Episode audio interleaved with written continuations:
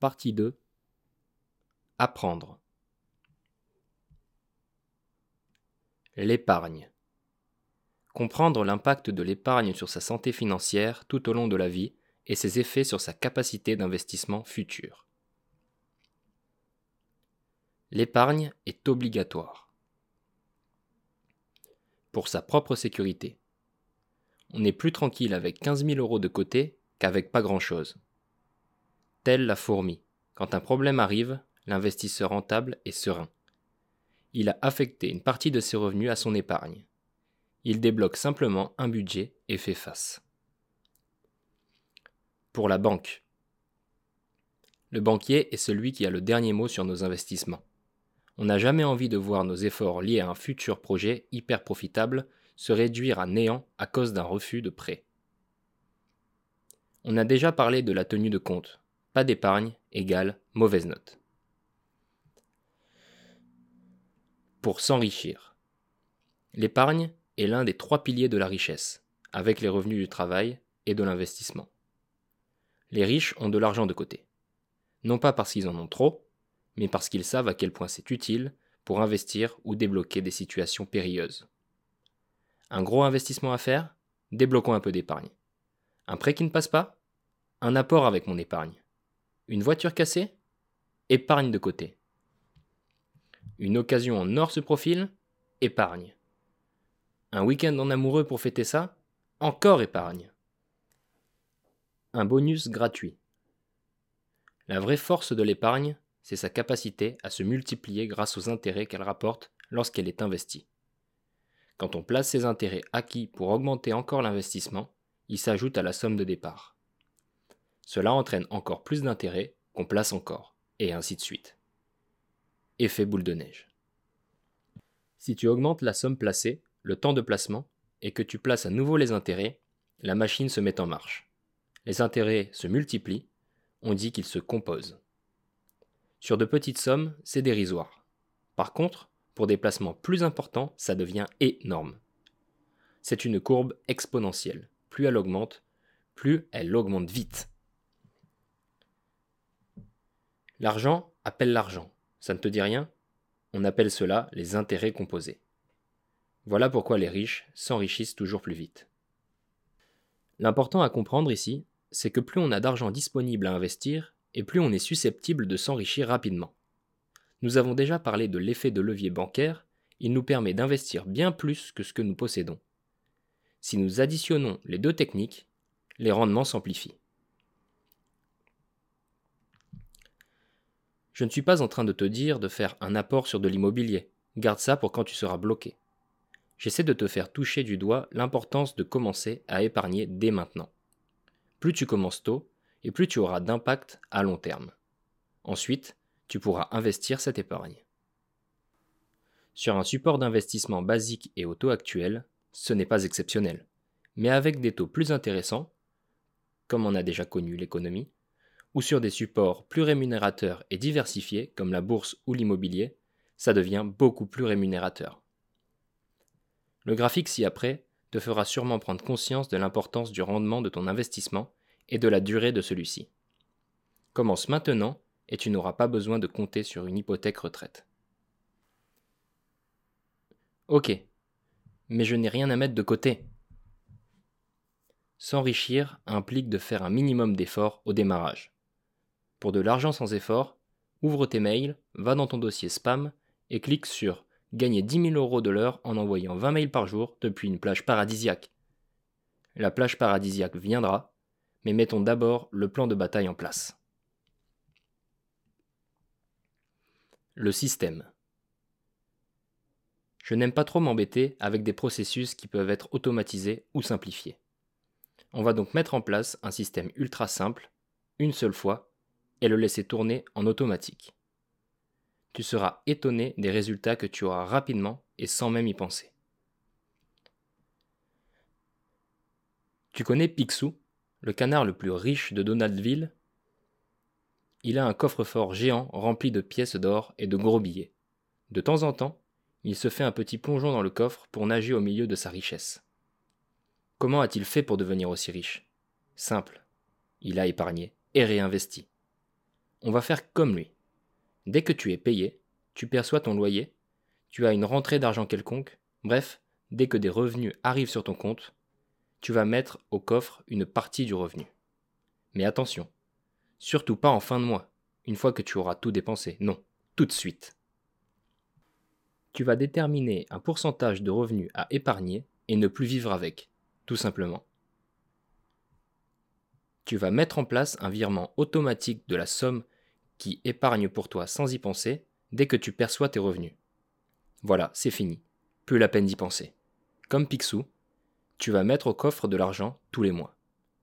Tu ne pourras pas le dépenser car il ne sera plus sur ton compte courant. Ce qui fait que tu as du mal à épargner, c'est que l'argent est là, prêt à être dépensé. Quand tu consultes ton compte courant, si tu vois qu'il te reste 500 euros pour finir le mois, tu dépenses automatiquement. Si les 500 euros ne sont pas là, tu vas différer ou annuler certaines dépenses. Exemple. Tu es payé 2000 euros le premier du mois. Le 3, un virement automatique s'active et envoie 350 euros vers un autre compte. Tu ne t'en occupes pas, tu vis avec le compte courant seulement. Tu supprimes l'autre compte de ta vue, tu ne le consultes jamais. Si tu as une application de suivi de compte, tu le masques. C'est ton coffre fort, il se remplira sans aucun effort. Bien sûr, si tu as une extrême urgence, tu pourras utiliser ton coffre-fort. Mais dans un premier temps, ne compte jamais dessus. Efface-le de ta vue. Cette technique paraît simple, mais elle est redoutable. Tu vas duper ton propre cerveau, sans douleur et sans effort. Ce qui n'est pas sous tes yeux n'est pas disponible, aussi simple que ça. Peut-être le sentiras-tu le premier mois. Ensuite, tes finances se rééquilibreront automatiquement.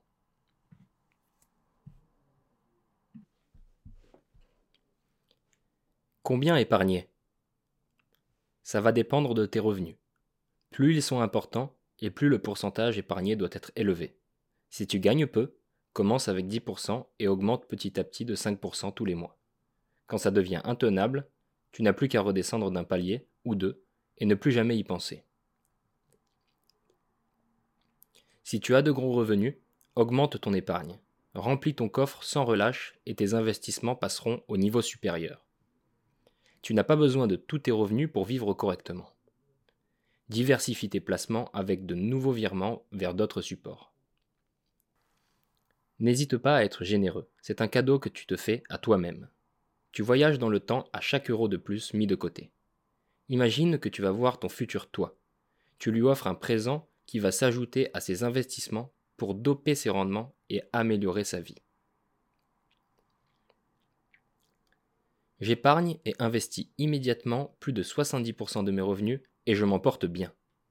Si j'ai une importante rentrée d'argent, je place systématiquement une grosse partie de la somme avant de me faire plaisir.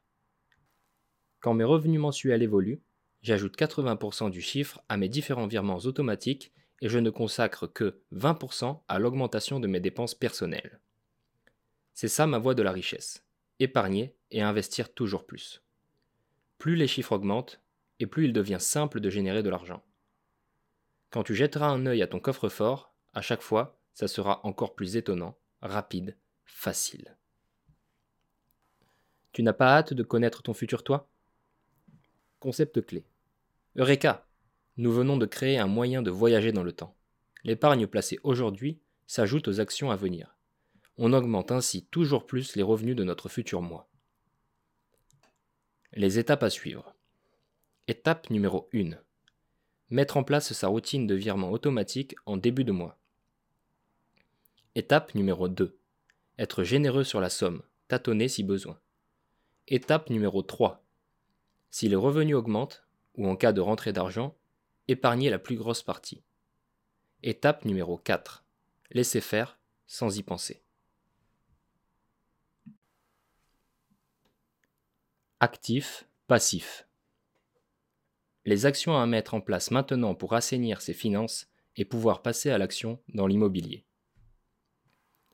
Le monde est polarisé. Il est fait de plus et de moins, de oui et de non, de yin et de yang. À chaque force son contraire. Les actifs et les passifs illustrent bien cette règle. Il est fait de plus et de moins, de oui et de non, de yin et de yang. À chaque force son contraire. Les actifs et les passifs illustrent bien cette règle. Schématisons les choses. Un actif, c'est quelque chose qui te rapporte de l'argent, qui crée du revenu. Un passif, c'est quelque chose qui te coûte de l'argent, qui crée des charges. Pour gagner beaucoup, ou pour faire de l'immobilier comme un investisseur rentable, enchaîner les biens et atteindre nos objectifs les plus fous, il y a deux règles d'or. Petit 1. Supprimer les passifs et mettre en place des actifs. Un investissement immobilier qui dégage du cash flow est un actif. Ta voiture est un passif.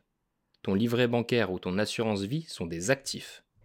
Ton crédit renouvelable, tes cartes de paiement plusieurs fois sont des passifs. Ton placement en bourse est un actif. Ta maison de campagne, si elle n'est pas louée, est un passif. Tu comprends l'idée? Certains passifs sont bien sûr nécessaires et on n'a pas d'autre choix que de vivre avec. L'idée est de les limiter au maximum. Introduisons maintenant la deuxième règle d'or, la plus importante. Petit 2. Ne jamais financer à crédit. Le passif est comme un virus qui attaque ton organisme. Il rend malade tes finances. Tout le temps perdu passé à le combattre, ce sont des possibilités d'enrichissement en moins.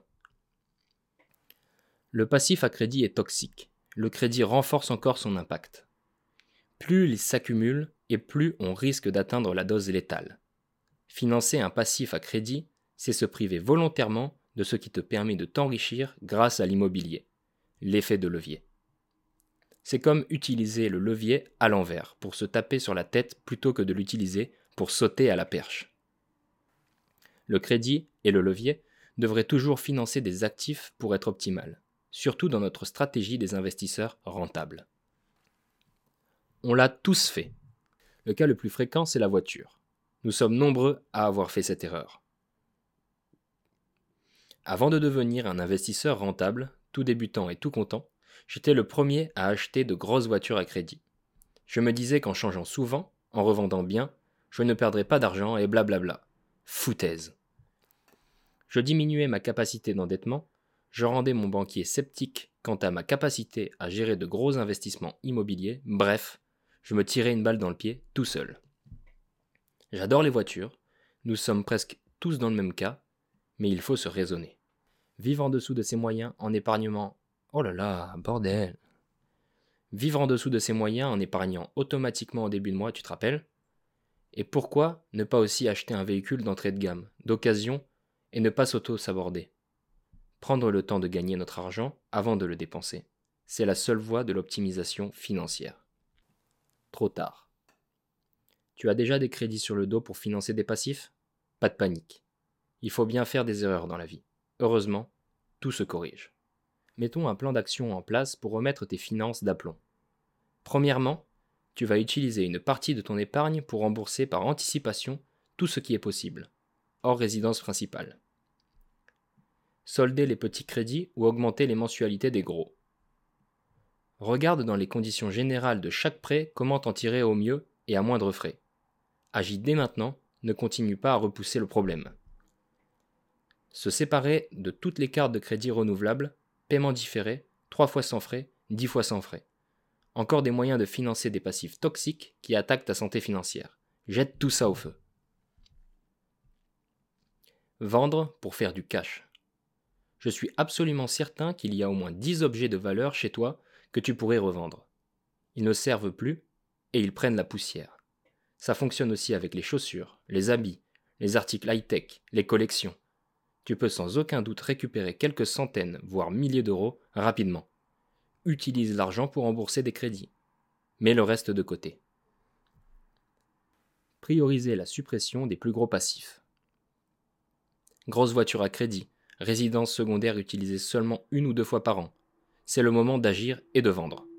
Que pourrais-tu rembourser avec les sommes récupérées? Pourquoi ne pas investir ou se constituer un trésor pour plus tard? L'argent sera assurément mieux utilisé pour financer de l'actif ou ton épargne de sécurité. Pour être riche, il faut savoir l'être. La stratégie des investisseurs rentables est pleine de bon sens. plus tu la découvres et plus tu te rends compte qu'il n'y a pas de magie. Il y a seulement des actions importantes à mettre en place qui vont avoir un effet exponentiel sur ton futur financier. Gagner beaucoup d'argent avec l'immobilier est possible, mais il faut se donner les moyens d'abord. Gagner beaucoup d'argent avec l'immobilier est possible, mais il faut se donner les moyens d'abord. Si tu ne le fais pas, tu ralentiras ta progression. La banque, elle, ne te fera pas de cadeau. Tu n'as pas écrit des objectifs à atteindre un peu plus tôt? Action Le point sur le crédit. Tu l'as compris, les passifs c'est mal. À crédit, c'est encore pire. Une précision cependant. Ce n'est pas le crédit en lui-même qui pose problème. L'emprunt permet d'utiliser le levier pour multiplier les effets. Mais le levier fonctionne dans les deux sens. Il accélère l'enrichissement comme les dettes. Ne tombe pas dans le piège de devenir allergique à l'emprunt et de tout vouloir financer cash. Le crédit est un multiplicateur obligatoire pour atteindre nos objectifs. C'est une arme puissante qu'il faut savoir manier avec précaution. Si tu connais son fonctionnement, tout se passera bien. Concept clé. Financer des passifs à crédit, c'est les laisser infecter notre santé financière. Pour les combattre, utiliser des actifs matin, midi et soir. Les étapes à suivre. Étape numéro 1. Lister ses passifs. Étape numéro 2. Diminuer leur impact, en rembourser un maximum. Étape numéro 3. Ne plus jamais financer un passif à crédit. Étape numéro 4. Utiliser l'emprunt pour financer des actifs et profiter de l'effet de levier dans le bon sens. Mieux gérer ses dépenses. Faire plus avec moins. Des techniques simples pour dépenser moins sans difficulté. Comment être plus heureux tout en épargnant plus? Favoriser deux piliers de la richesse, l'épargne et l'investissement. Dépenser moins et être plus heureux? On cherche tous quelque chose de différent dans la vie. Bien souvent, l'argent peut nous l'apporter par la liberté qu'il procure. Le piège, c'est de l'utiliser pour s'enfermer encore plus au lieu de s'en libérer. Lors de mes premières opérations d'achat-revente, mon revenu s'est mis à augmenter. J'étais jeune. J'ai réagi comme tout jeune homme de 25 ans qui reçoit son premier chèque de 100 000 euros. Je me suis mis à dépenser, dépenser, dépenser encore juste parce que je pouvais. Après tout, quand il te reste plein d'argent sur ton compte en fin de mois, pourquoi ne pas le dépenser? J'aime bien analyser tout ce qui arrive. Alors je me suis mis à réfléchir à la situation. J'ai étudié ce phénomène et comment d'autres, avant moi, l'avaient géré. Ça m'a sauvé pour ne pas sombrer dans ce fonctionnement. Avais-je vraiment besoin de 4 montres et de 25 paires de chaussures différentes? Pourquoi étais-je attiré d'abord par le prix avant la qualité ou le contenu des choses? Que cherchais-je à compenser? Je n'ai pourtant jamais manqué de rien.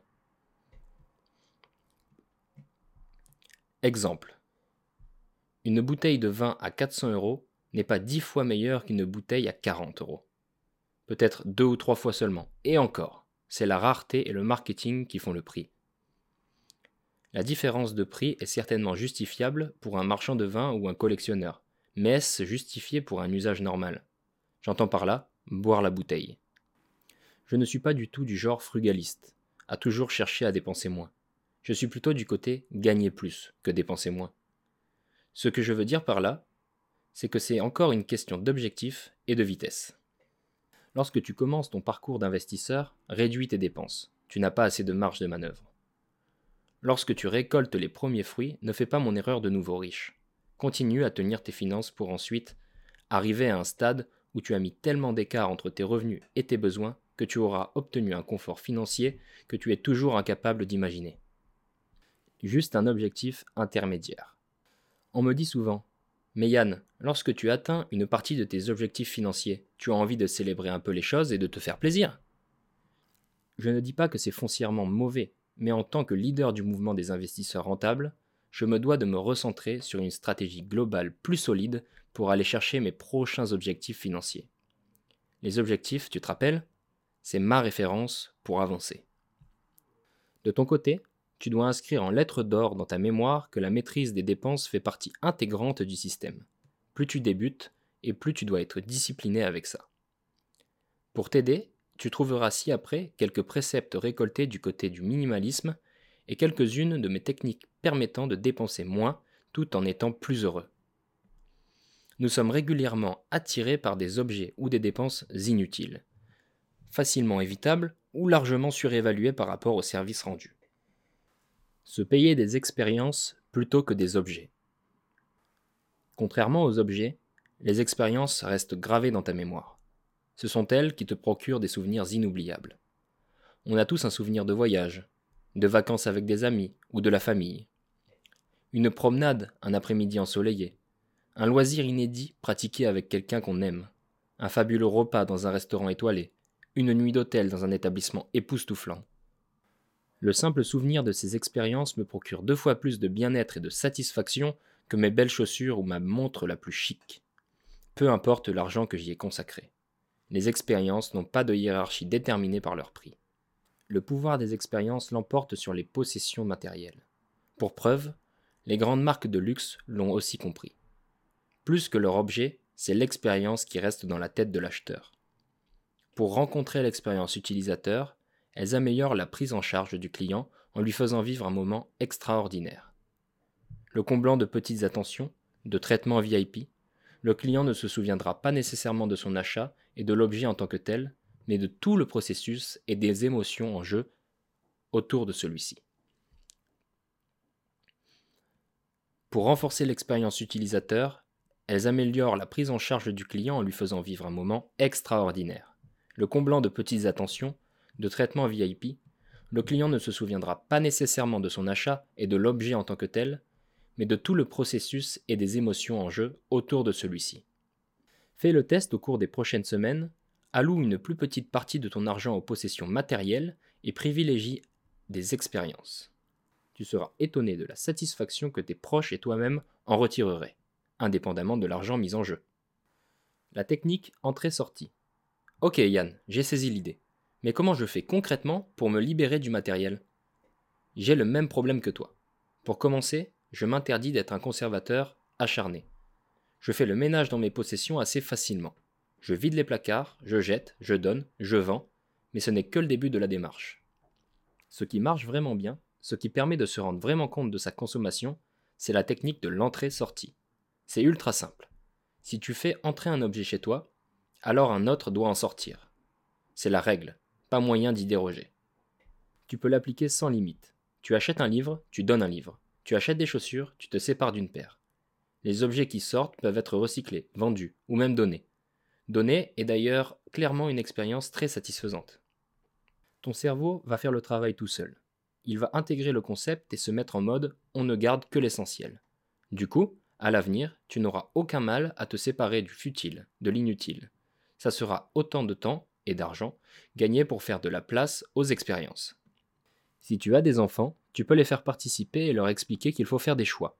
En présentant les choses comme un jeu, une sorte de super chasse au trésor inutile, ils seront très réceptifs et s'amuseront beaucoup. Un moyen de leur apprendre le partage et le recyclage. La technique du moine Shaolin. Tu es plutôt quelqu'un d'impulsif? Tu as du mal à te contrôler dans les magasins? Tu es du genre à faire des achats irraisonnés? Voici une autre technique redoutable. Les magasins ne veulent pas que tu la connaisses ça met par terre une grosse partie de leur stratégie commerciale. Mettons-nous en situation. Tu es devant le dernier iPhone, le dernier écran plat 3D ou une magnifique paire de chaussures que tu n'avais pas dans cette couleur-là. Je fais une fixation sur les chaussures. Tu as chaud, tu trembles, tes mains sont moites. D'un côté, tu te dis que vraiment ce serait trop bien d'acheter ça. Et que finalement, c'est pas si cher. Au pire, tu feras attention cette fin de mois. Au pire, tu ne sortiras pas avec tes amis vendredi soir. Tu peux bien annuler ce dîner au restaurant. Tu es à deux doigts de craquer. Tes mains touchent et retournent le produit. Tu sens cette odeur de neuf et la satisfaction qu'elle te procurera dans les 15 prochaines minutes. Puis, tu rentreras chez toi et tu commenceras à oublier, à douter parfois, ou carrément à regretter. Le mieux dans ces cas-là, c'est de dire Ok, j'adore ce truc et je pense que j'en ai vraiment envie. Pour être sûr que j'en ai vraiment besoin, je vais passer trois jours de plus sans l'acheter. Si vraiment je ne peux pas vivre sans pendant trois jours, je reviens me le payer. Pendant les trois jours, tu vas vaquer à tes occupations, vivre d'autres choses et te mettre hors du contexte d'achat compulsif. 99% de ton envie d'acheter va s'envoler, sans aucun effort. Ton esprit inconscient va faire tout seul le travail d'analyse de tes besoins. Tu n'auras même pas à y penser. Au bout des trois jours, tu auras la réponse à ta question. Dans la grande majorité des cas, tu n'achèteras pas. Tu peux utiliser exactement la même technique dans les boutiques en ligne. Mets le produit dans ton panier, la page en favori et reviens dans trois jours. Ou jamais, car bien souvent, tu auras complètement oublié l'événement. Élémentaire Observe un peu le comportement des gens dans les magasins face au marketing. Tu verras que connaître les combines n'empêche pas d'y céder. Moins de possession égale moins de besoins, égale moins de dépenses, égale plus d'expérience, égale plus d'épargne, égale plus d'investissement dans des actifs, égale plus d'argent, égale plus d'expérience, égale plus d'épargne, égale plus d'investissement dans des actifs, égale plus d'argent, la machine est lancée. Ces techniques servent notre système. La vraie richesse, c'est le bonheur, ainsi que la liberté. Pour atteindre la liberté, qu'on le veuille ou non, il faut de l'argent. Notre monde est fait ainsi. L'argent n'achète pas le bonheur, mais le manque d'argent n'achète rien. Nous autres, investisseurs rentables, sommes conscients que pour obtenir l'argent qui nous permet la liberté, il nous faut mettre des techniques en place pour que le chemin soit aisé et sans douleur. Les investisseurs rentables font plus avec moins. À quel niveau définis-tu la richesse? Beaucoup de gens disent 10 000 euros par mois. En dépensant 8 000 euros pour ton simple niveau de vie, tu n'es même pas riche avec 10 000 euros par mois. Mais si tes besoins sont inférieurs, tu es riche bien plus tôt. À toi de définir tes chiffres. Concept clé. Dans l'imaginaire collectif, le rentier est un vieux monsieur qui vit dans un château avec un caniche royal et une décapotable vintage. Et si tu touchais 2000 euros net par mois, issus de tes rentrées locatives, en plus de tes autres revenus, si cet argent te permettait de décider de ta vie future, sans être enchaîné à un travail, des obligations, une vie normale, te considérais-tu comme un rentier? Les investisseurs rentables sont des rentiers du bonheur et de la liberté. Les étapes à suivre. Étape numéro 1. Prendre conscience des objets inutilisés. Étape numéro 2 se payer des expériences plutôt que du matériel. Étape numéro 3. Une entrée égale une sortie. Donner, vendre, recycler. Étape numéro 4. La technique du moine Shaolin. Étape numéro 5. Plus d'épargne égale plus d'investissement dans des actifs. Étape numéro 6. Penser à ses objectifs. Étape numéro 7. Savourer sa liberté. Choisir les biens. Définir sa stratégie et avoir toutes les flèches à son arc pour pouvoir agir et réussir. Vide, meublé, saisonnier. Que choisir? Qu'est-ce qui est le mieux? Comment payer moins d'impôts? Ce sont des questions que je reçois tous les jours. Quand je discute avec des investisseurs, je me rends compte que rares sont ceux qui ont fait les choses dans l'ordre. Il y a assez de bouquins, de ressources, de sites internet sur le sujet purement technique des modes de calcul. Je l'aborde moi-même en formation. Mais ça n'est pas le sujet de ce livre, et ça n'est surtout pas le plus important. Nous y reviendrons. Encore une fois, avant de penser optimisation fiscale et déduction, j'aime à emmener mes clients vers une réflexion plus profonde et plus importante pour la réussite long terme de leurs investissements. N'oublions pas que ce qui nous permet de nous enrichir, ce sont nos locataires, ainsi que la banque. Quoi de plus efficace que de voir notre activité à la manière d'une entreprise? Ne serait-ce pas le modèle économique qui conviendrait le mieux? Une entreprise cherche à faire des profits, comme nous. Une entreprise a pour but de fournir le meilleur service possible à ses clients en échange d'une rétribution, comme nous. Elle ne fait pas les choses au hasard, avant de penser à optimiser sa fiscalité ou à faire des économies d'échelle sur son processus de fabrication, il n'y a qu'une chose qui l'intéresse tester son marché, son concept, son produit. À quoi bon mettre la charrue avant les bœufs si l'objet même de l'entreprise ne trouve pas son public? Pour nous autres, investisseurs rentables, c'est la même chose. Le produit. Notre produit est notre bien immobilier. Tu vas fournir un service, un locataire va vivre chez toi. Ton produit doit être de la meilleure qualité possible pour que ton client, locataire, ait envie d'acheter, louer. Pour cela, pas de secret. Une seule question. Dans quoi aimerais-tu vivre? C'est toujours un bon indicateur. Quand on me demande comment faire pour les rénovations, quoi mettre au goût du jour, par où commencer, je commence toujours par là. Si tu traites ton locataire comme tu voudrais qu'on te traite à sa place, tu n'auras jamais de problème. 1. Les éléments structurels sont la priorité. Des murs en mauvais état, de vieilles fenêtres pas étanches, de l'humidité dans la salle de bain, un chauffage capricieux. Ces éléments sont à la base du confort du logement et sont aussi les premiers que l'on remarque. 2. La cuisine, très importante. Elle crée souvent le coup de cœur. Elle doit être propre et actuelle.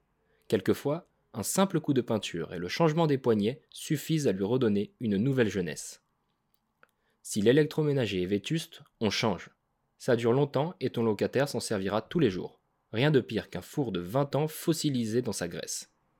3. La salle de bain. Encore un élément coup de cœur. Mais elle pose souvent problème. La décoration a beaucoup évolué en quelques années. Il est loin le temps des lavabos sur colonnes et des bidets de notre enfance. Place aux douches à l'italienne, aux meubles vasques et autres sèches-serviettes. Le problème avec tout ça, c'est que c'est souvent une grosse dépense. Déposer et reposer de la faïence peut être relativement indolore, sauf si la pièce est complètement attaquée par l'humidité. Les travaux ne seront pas sans conséquence pour ton portefeuille, tant les pièces humides ont tendance à se dégrader plus vite.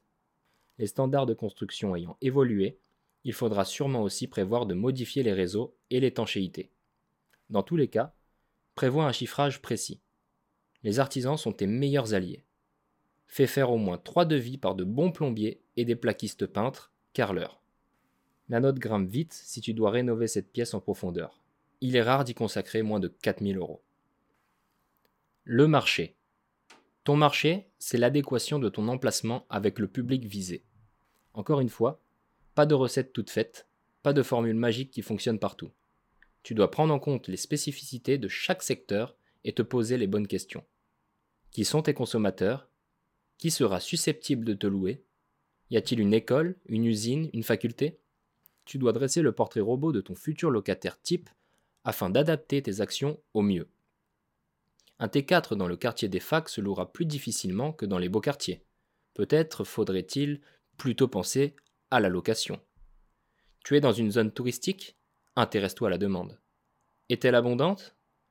Est-elle saisonnière ou continue sur toute l'année? Une maison dans une commune très ouvrière, avec une grosse usine qui emploie beaucoup de monde, te garantit de louer sans mal. Mais quid de l'avenir si l'usine ferme ses portes? Quel est l'état de la concurrence sur le secteur? Il n'y a que des appartements et pas de maisons L'inverse? Une pénurie de parking? Beaucoup de commerces et peu d'appartements? En dressant le portrait de ton locataire type et de ton marché, non seulement tu vas pouvoir adapter ton produit, mais en plus tu vas générer des arguments de négociation. Profite des points négatifs du bien pour faire baisser le prix. Tout est bon à prendre pour augmenter ta rentabilité. Le concept. Tu vas pouvoir décider du type d'investissement optimal. On ne choisit pas notre investissement sur des critères subjectifs. Ça va nous éviter les bêtises du genre il y a moins d'impôts en meublé, donc je fais du meublé. Si tu fais un meublé de 25 mètres carrés dans une ville de 10 000 habitants, avec une majorité de personnes qui travaillent à l'extérieur et qui vivent dans des maisons avec jardin, ça va être compliqué. Nous sommes des investisseurs rentables. Le but n'est pas de combler le cas particulier. Garde en tête que c'est de ton patrimoine qu'il s'agit. Tu dois chercher à te garantir la meilleure balance risque-bénéfice. Comme une entreprise, nous cherchons la sécurité et l'efficacité pure ça implique d'optimiser tous les facteurs dès le début. Le prix. Pour savoir où placer ton prix sur le marché, il faut étudier tes concurrents. Une simple recherche par quartier et par superficie sur le bon coin te donnera les prix moyens des locations sur ton secteur. Je te conseille de viser la fourchette haute de cette moyenne. Non seulement car ton but est de gagner plus d'argent, mais aussi car cela te permet de donner une valeur perçue supérieure à ton bien attirant des locataires plus aisés. En contrepartie, tu devras fournir un bien de qualité, sous peine de ne pas trouver preneur. Je te le rabâche sans arrêt, qualité, qualité, qualité. La facilité de mise en place. Pourquoi se rajouter des difficultés avant d'avoir commencé? Le lionceau doit chasser sur son propre territoire avant de conquérir la savane. Sans connaître ton secteur, je peux déjà te dire que près de chez toi est un endroit optimal. Sauf Paris, il faudra souvent s'éloigner un peu en banlieue ou ville proche. En effet, tu sais où sont les écoles, les commerces, les points d'intérêt. Tu connais les plus beaux quartiers, les endroits infréquentables et les meilleurs restaurants. C'est un avantage déterminant.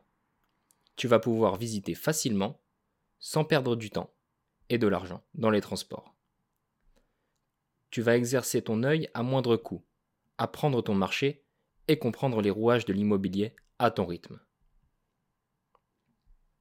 Si tu trouves une bonne affaire, tu pourras revenir plusieurs fois, faire des devis, avoir plusieurs avis. Quand viendra le temps de l'achat et des travaux, tu ne regretteras pas de pouvoir passer vérifier l'avancement de ton chantier en coup de vent sans avoir besoin de le prévoir trois jours à l'avance.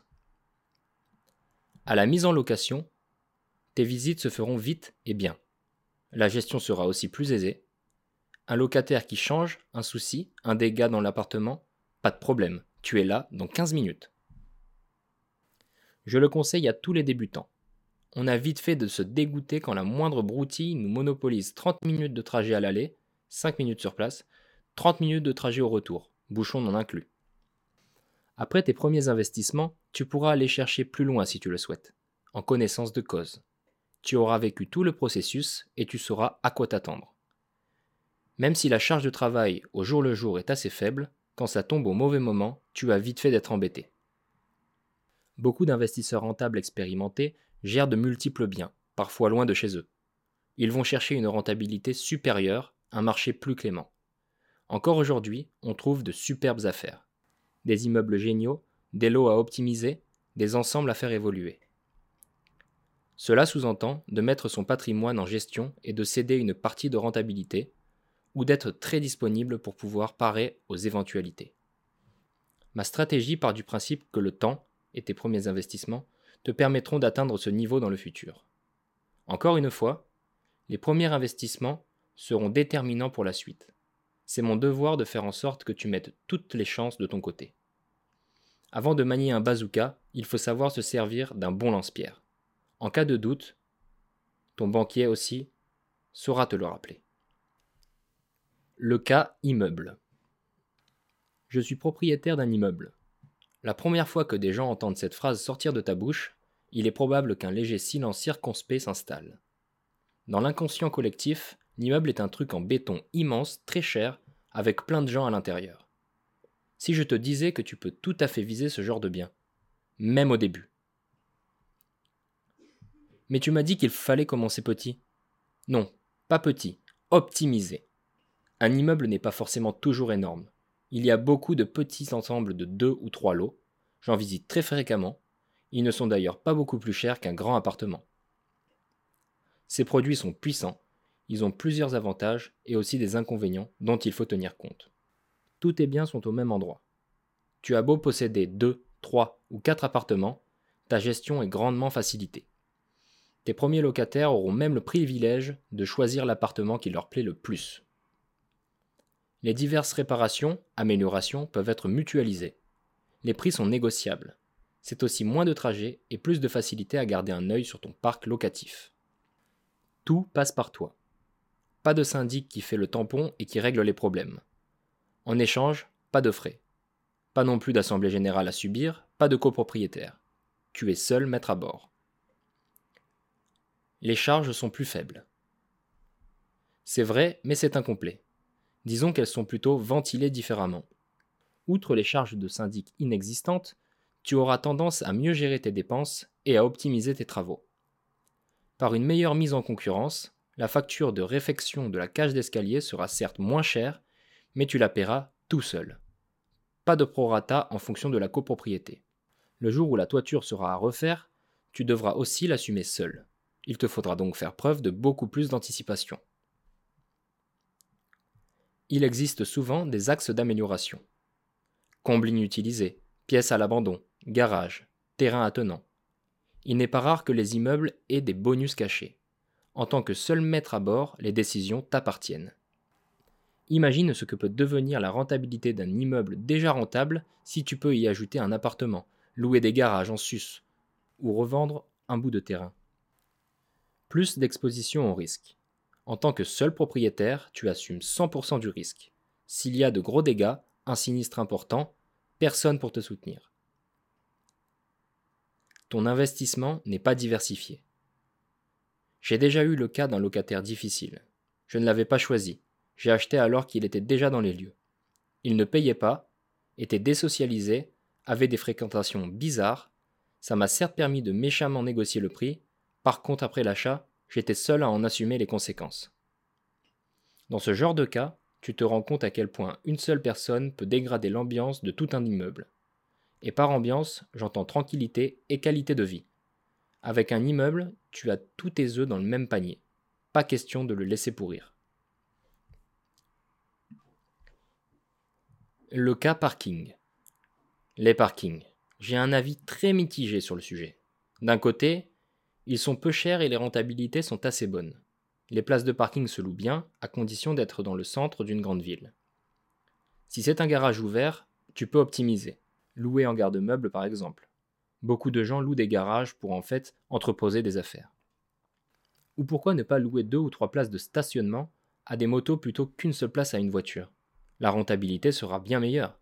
Dans les grandes villes, les motards ont besoin de garages fermés pour ne pas voir leur prime d'assurance exploser.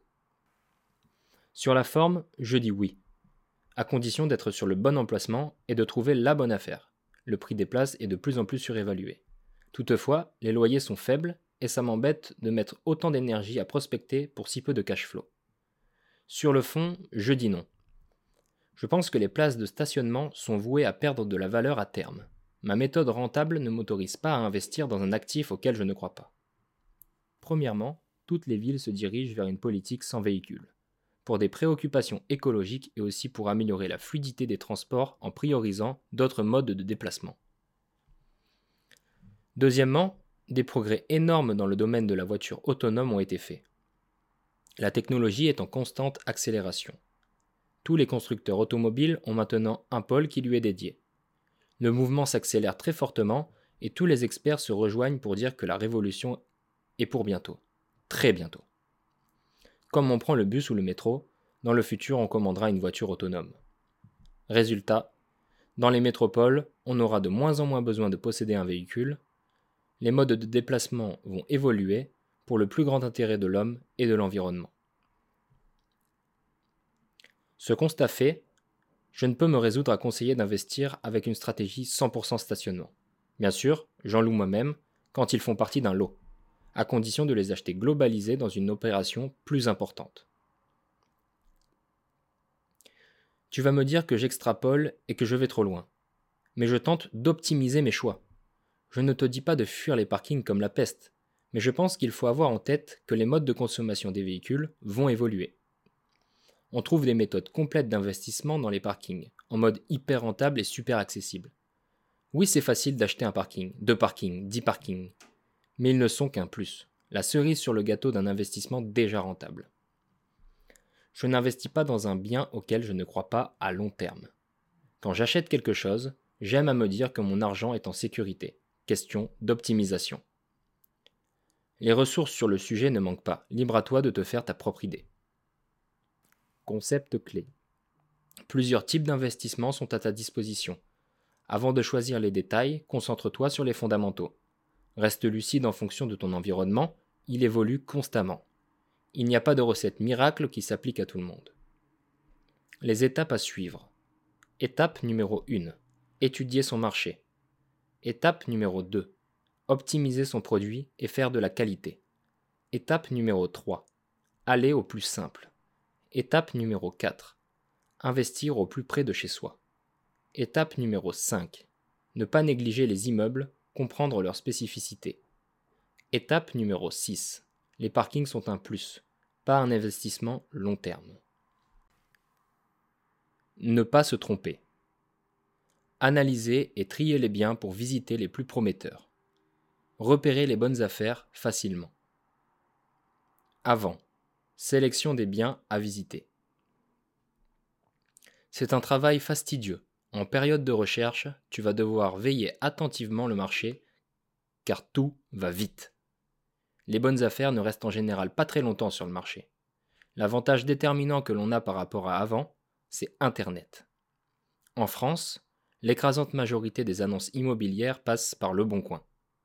Ce constat va nous permettre de veiller le marché sans s'embêter. La période de recherche est une période clé dans la vie de tes investissements. Tout va découler de ce moment. Il va te falloir la patience du vieux sage pour visualiser des milliers d'annonces, parfois pendant des semaines, et la rapidité du ninja pour réagir vite et bien quand quelque chose se présente. Voici comment procéder pour tout voir vite et bien. 1. Borner sa recherche. Dans le chapitre précédent, on a parlé de la zone géographique. C'est le moment de s'en occuper. Applique un premier filtre à ta commune ou une zone autour de toi, par exemple 5 km, c'est suffisant. 2. Définir un prix maximum. Inutile de voir des biens intouchables. Nous avons vu plus tôt notre capacité d'endettement. Définis le prix maximum deux fois plus haut, pour prendre en compte la négociation et les loyers à venir. 3. Ensuite, c'est tout. Je ne ferme aucune porte, maison, appartement, immeuble, je laisse vierge. Ces deux critères à eux seuls m'assurent un écrénage maximum des annonces. Je suis assuré de ne voir que des biens dans mon secteur et dans mes prix, sans me couper des opportunités possibles auxquelles je n'aurais pas forcément pensé. Tu vas me dire que ça fait encore beaucoup d'annonces à voir. Il faut savoir que les annonces sont validées par les équipes du Bon Coin de 6h du matin à minuit à peu près. Tu peux donc découper ta journée afin de n'avoir que quelques annonces à consulter à chaque fois. Je regarde une première fois le matin, au petit déjeuner. Je passe en revue toutes les annonces que j'aurais pu rater la veille, ainsi que celles validées tôt le matin. Je laisse passer la matinée et jette un œil après le repas de midi. Je n'ai qu'à appliquer les mêmes critères et remonter jusqu'à l'heure du petit déjeuner pour n'avoir que quelques annonces à visualiser. Idem en soirée, avant de me coucher. Je remonte jusqu'à l'heure de midi pour passer en revue les annonces validées l'après-midi. En procédant de la sorte, tu es sûr de voir absolument tout ce qui se vend sur ton secteur. Les résultats ne se feront pas attendre. Si un bien est intéressant, tu seras systématiquement parmi les premiers à appeler. Pour les vraies bonnes affaires, c'est la clé. Généralement, un vendeur qui reçoit 30 appels et planifie 15 visites désactive son annonce pour ne pas avoir à jouer la secrétaire pendant 24 heures sur 24. Avec cette technique, tu acquiers une connaissance très pointue de ton marché. Les prix rentrent dans ta tête. Les types de biens, les prix au mètre carré, les possibilités, ton cerveau enregistre tout sans que tu aies à y penser, et ton expertise grandit. Une des problématiques récurrentes des débutants est de savoir évaluer les prix du marché. Existe-t-il des recensements? Oui, ils existent. Les notaires et les services des impôts les publient, mais ils sont en retard de plusieurs mois et peu précis. Rien ne remplace ta connaissance personnelle de ton marché. Très bientôt, tu seras capable d'estimer les biens par toi-même. Mais en faisant comme ça, je vais rater toutes les annonces plus anciennes, celles qui étaient en ligne avant que je commence. Oui, c'est un fait. Mais il faut bien commencer un jour. Encore une fois, c'est une question d'efficacité. Passer 1000 annonces en revue est contre-productif. Mieux vaut avoir un échantillon de biens facile à traiter. Le temps fera le reste. Il n'y a pas d'urgence. Tu peux rester en phase de recherche pendant deux semaines comme deux mois. C'est un marathon. Ne t'épuise pas dès le début. Ok, mais au bout de combien de temps je vais trouver? Il n'y a pas de temps défini. Ça dépend du secteur et de chaque marché. Tu peux passer en revue 5000 annonces pour ne visiter que 50 biens, faire 10 offres refusées et finir par n'acheter qu'un bien. L'important est de ne pas se décourager si tu ne trouves pas tout de suite. Beaucoup d'investisseurs rentables débutants pestent et m'écrivent pour me dire que, chez eux, les biens rentables n'existent pas. Que leur marché est trop tendu. Faux. Il y a de bonnes affaires partout. Il faut juste être patient et savoir les provoquer. Garde également bien en tête que les prix affichés sont des prix de départ, pas les prix définitifs. Nous en reparlerons dans le chapitre sur la négociation.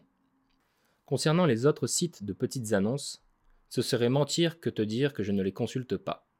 Mais je n'y perds pas de temps. Je me programme des alertes précises, immeubles principalement. Pour les petites annonces et magazines spécialisés au format papier, il m'arrive de les lire quand je tombe dessus, mais je n'y prête pas grande attention. Il est rare que les biens listés sur ces supports ne soient pas aussi sur le bon coin. Je préfère pêcher dans un petit étang plein de gros poissons que dans un océan trop vaste pour moi. Pendant. Appeler, visiter. Oublie les emails, utilise ce bon vieux téléphone. L'email est bien, c'est rapide, mais on n'apprend rien. Un appel téléphonique peut en apprendre beaucoup sur la personne qui te répond et sur le bien. Beaucoup de gens en disent trop sans que tu leur demandes quoi que ce soit. Dès que tu repères un bien avec la technique que nous venons de voir, n'attends pas. Appelle tout de suite. Si messagerie, tu laisses un message. J'essaie toujours d'être enjoué et sympa sur les répondeurs. Rien de pire qu'un message déprimant. Ça fera la différence si la personne reçoit 15 coups de téléphone. Présente-toi, annonce ton sérieux et ton envie de visiter rapidement. Et surtout, laisse ton numéro. Quand la personne te rappelle pour des précisions, si tu te rends compte que le bien ne correspond pas du tout à tes attentes, dis-le. Pas de visite de courtoisie, ne perdons pas de temps. La rentabilité n'attend pas. Si tu es salarié, courage, un jour tu seras libre, il te faut trouver du temps pour visiter. Le mieux est d'éviter les heures de pointe des autres visiteurs. Typiquement, autour de midi, le soir après 17h et le samedi. Peut-être peux-tu te libérer un après-midi par semaine pour enchaîner toutes ces visites? Dans tous les cas, il faudra visiter, visiter, visiter beaucoup. C'est une des lois immuables de l'investisseur rentable. Visiter beaucoup. Outre la simple connaissance de ton marché, c'est ainsi que tu n'auras des contacts, que tu provoqueras la chance. Je ne compte plus le nombre de fois où, sortant d'une visite décevante, je décris ma recherche à l'agent immobilier. Il me parle d'un bien qui, en effet, pourrait coller. Un hypothétique bien encore secret qui vient de rentrer, pas encore en pub. Dans ce genre de situation, je me frotte les mains. Je viens d'éliminer la concurrence. Il faut réagir vite, caler une visite, voir le bien et disposer. Tu apprendras vite à provoquer ta chance en visitant beaucoup. Pour devenir un bon chasseur, il faut commencer à chasser. Pendant les visites, tu dois avoir les yeux partout, notamment au plafond pour déceler les éventuelles fuites, et au sol, défaut de planéité, humidité. Ne perds pas ton temps. Si le bien ne correspond pas, dis-le et passe au suivant. Dans le cas d'un particulier, remercie les gens poliment. Avec un agent, ouvre la discussion sur d'autres horizons. Si le bien te plaît, ne néglige rien, tu dois te renseigner sur état général, toiture, façade, cheminée, isolation thermique, exposition, clarté, commun, terrain, état intérieur, cuisine, salle de bain, murs, fenêtres, plafond, sol, électricité, présence de VMC, décoration, possibilité de modifier les pièces, isolation phonique et thermique. Mode de chauffage et production d'eau chaude. Charge, foncier, ordures ménagères, eau, gaz. En copropriété, charge annuelle, dernier procès-verbaux d'assemblée générale, travaux prévus, carnet d'entretien de la copropriété, appel de fonds en cours, travaux votés. Si loué, bail du locataire, ancienneté, détails sur la personne, son travail, son historique de paiement, la rencontre si possible. Emplacement, point d'intérêt à proximité, bruit, stationnement. Tous ces éléments te donneront une vue globale du bien, et surtout des armes pour la négociation. Essaie de ne pas avoir d'a priori sur l'utilisation du bien. Recherche toutes les possibilités. Ce n'est pas parce que tu visites un T6 que le bien ne peut pas se transformer en T3. Des combles peuvent s'aménager, un jardin se diviser en deux, etc. Après, le point. Pour ne rien oublier, si le bien est intéressant, je fais habituellement le point tout de suite. Quand on ne note pas les choses à chaud, on oublie des détails importants.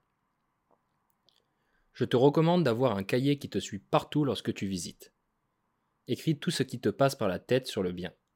Les points positifs et négatifs, les projections de travaux, les transformations, des points sur lesquels t'appuyer pour négocier. Ce petit travail va grandement te faciliter la vie. Des questions vont te venir, tu pourras les poser lors de la prochaine visite ou par téléphone. Prépare-toi une liste de points à éclaircir. Si tu sais déjà que tu ne donneras pas suite, ne t'embête pas à tirer le portrait complet de la visite. Juste le prix, la superficie et la localisation pour garder une trace et comparer l'offre sur ton marché. Question de statistiques sur tes visites, en tant qu'investisseur rentable, c'est loin d'être ta dernière. Sortez les calculatrices. Quoi qu'il arrive, quelle que soit la pression que te mette le vendeur ou l'agence, garde la tête froide. Il y a toujours plein de gens sur le coup, ou beaucoup de visites, parfois même plein d'offres. Pourtant, tu as visité. On ne t'a pas envoyé voir ailleurs. Le bien est donc toujours disponible. Ne cède pas à la pression et à l'urgence. Vrai ou simulé. Seuls les chiffres doivent parler. Les chiffres, rien que les chiffres. Si tu hésites encore, je te donnerai plus loin quelques préceptes à suivre pour être absolument sûr de faire une bonne affaire. Concept clé. Il y a plus de bonnes affaires sur le marché que ce que tu ne peux acheter. Il vaut mieux passer à côté de quelque chose que de céder à une soi-disant urgence sans avoir eu le temps d'évaluer tous les facteurs. Un investissement non fait ne coûte rien. Un investissement mal fait peut coûter cher. Les étapes à suivre. Étape numéro 1. Mettre en place sa propre routine de recherche et de sélection des biens. Étape numéro 2. Toujours appeler pour se renseigner et visiter. Étape numéro 3. Prendre le maximum d'informations, mener l'enquête. Étape numéro 4. Faire le point à la sortie. Étape numéro 5. Seuls les chiffres doivent parler. Étape numéro 6. Il n'y a jamais d'urgence lors d'un achat locatif. Agir comme un robot. Supprimer les sentiments de l'équation de l'achat. S'assurer de toujours faire le meilleur choix possible dans une situation d'investissement. Faire son business plan. Tu connais ton secteur et tu sais maintenant dresser le portrait du client type et évaluer ses besoins tu es conscient de l'impact de la qualité du bien sur ta tranquillité et sur la réussite de ton futur investissement. Tu as appris à sonder facilement ton marché, suivre son évolution et évaluer ses prix. Tu sais à quel niveau de loyer te positionner sur ton secteur. Tu connais ta capacité d'endettement et tu sais comment seront pris en compte tes futurs loyers par la banque. Tu sais donc à partir de quelle rentabilité tu acceptes d'acheter. Le travail est fait. Tous ces éléments constituent ton business plan. Il n'y a plus qu'à t'y tenir. Pas besoin de réinventer la roue à chaque visite, chaque annonce, chaque doute, tu n'as plus qu'à t'y référer religieusement. Se fixer de hautes exigences. En tant qu'investisseur rentable, tu n'es pas là pour être dans la moyenne. Tu recherches la performance, des taux qui crèvent le plafond. Du 12%, du 14%, c'est possible. Il faut juste le savoir et vouloir y parvenir coûte que coûte. Il va falloir être fort. Durant toute ta carrière d'investisseur rentable, tu entendras des bêtises. Des gens qui se contentent de 5%, qui croient que 8% c'est le Pérou. De mauvais agents qui te diront que si déjà ton investissement s'autofinance, c'est le bout du monde. Non, c'est le minimum. Si tu te contentes de peu, tu obtiendras peu. Si tu veux beaucoup, vise plus haut. Chercher de grosses rentabilités va te forcer à être ultra sélectif, à négocier, à être inventif. Je ne dis pas que ce sera facile. Rappelle-toi, c'est simple, mais pas facile, mais c'est clairement possible. Des milliers d'investisseurs rentables l'ont fait avant toi. Ne te pose pas trop de questions sur le chiffre de rentabilité en tant que tel. Ce pourcentage ne veut finalement pas dire grand-chose puisque pas adapté à ta situation personnelle il est plus important de s'intéresser au cash flow mensuel que tu pourras obtenir. Il existe de très bons outils pour t'aider à calculer ces éléments facilement, notamment le site Rendement locatif que j'utilise moi-même quotidiennement. En guise de bonus, une grosse rentabilité va te pardonner beaucoup d'erreurs. Un chantier sous-évalué? Un retard de travaux? Pas de problème, j'avais prévu large. Idem en cas de vacances locatives. Contrairement à l'investisseur moyen qui sera pris à la gorge, qui devra mettre de l'argent de sa poche tous les mois. J'appelle ça une dépense, pas un investissement. Tu seras toujours, dans le pire des cas, à l'équilibre. C'est le minimum. N'oublie pas que nous cherchons à multiplier les investissements pour atteindre nos objectifs long terme. Nous ne voulons pas nous bloquer à cause d'un bien raté. La puissance de la méthode, c'est la création de richesses et de patrimoine à long terme. La condition numéro 1 pour y arriver est de pouvoir enchaîner les achats enlever l'affect. Qui dit pas cher dit souvent avec travaux. Parfois, à force de visiter des taudis, tu vas te retrouver sans voix à la première façade repeinte, le premier appartement propre et lumineux. Tu te laisses envahir par la beauté de la vue, le petit jardin. La vue paye-t-elle les factures? Reste objectif. La vue apporte une qualité supplémentaire à l'appartement. Je pourrais louer plus cher. Il faut que tu gardes l'œil de l'investisseur. Tu n'achètes pas ta maison. Tu es là pour transformer un produit perfectible en produit de qualité. Tu es là pour louer à un locataire heureux qui financera ta liberté future. Seuls les chiffres doivent parler, pas les émotions. Au bout d'un moment, surtout si tu ne trouves pas de bien potable pendant une longue période de recherche, tu vas avoir besoin d'une pause. Prends-la. Autorise-toi une à deux semaines off. Il faut recharger ton cerveau en capacité d'analyse objective. C'est humain. Si tu visites 10 horreurs d'affilée, trop cher et sans potentiel, le premier bien passable va te paraître plus beau que Versailles. Ne tombe pas dans ce piège. Comme un robot, entre les variables dans ton système d'exploitation et laisse l'algorithme filtrer tous les biens visités. Un robot n'est pas handicapé par le stress, la pression, le petit jardin ou la jolie propriétaire. Que des chiffres. Trop tôt. Il y a quelques années, alors que je partais en visite dans une ville voisine, je repassais devant un immeuble visité quelques semaines plus tôt.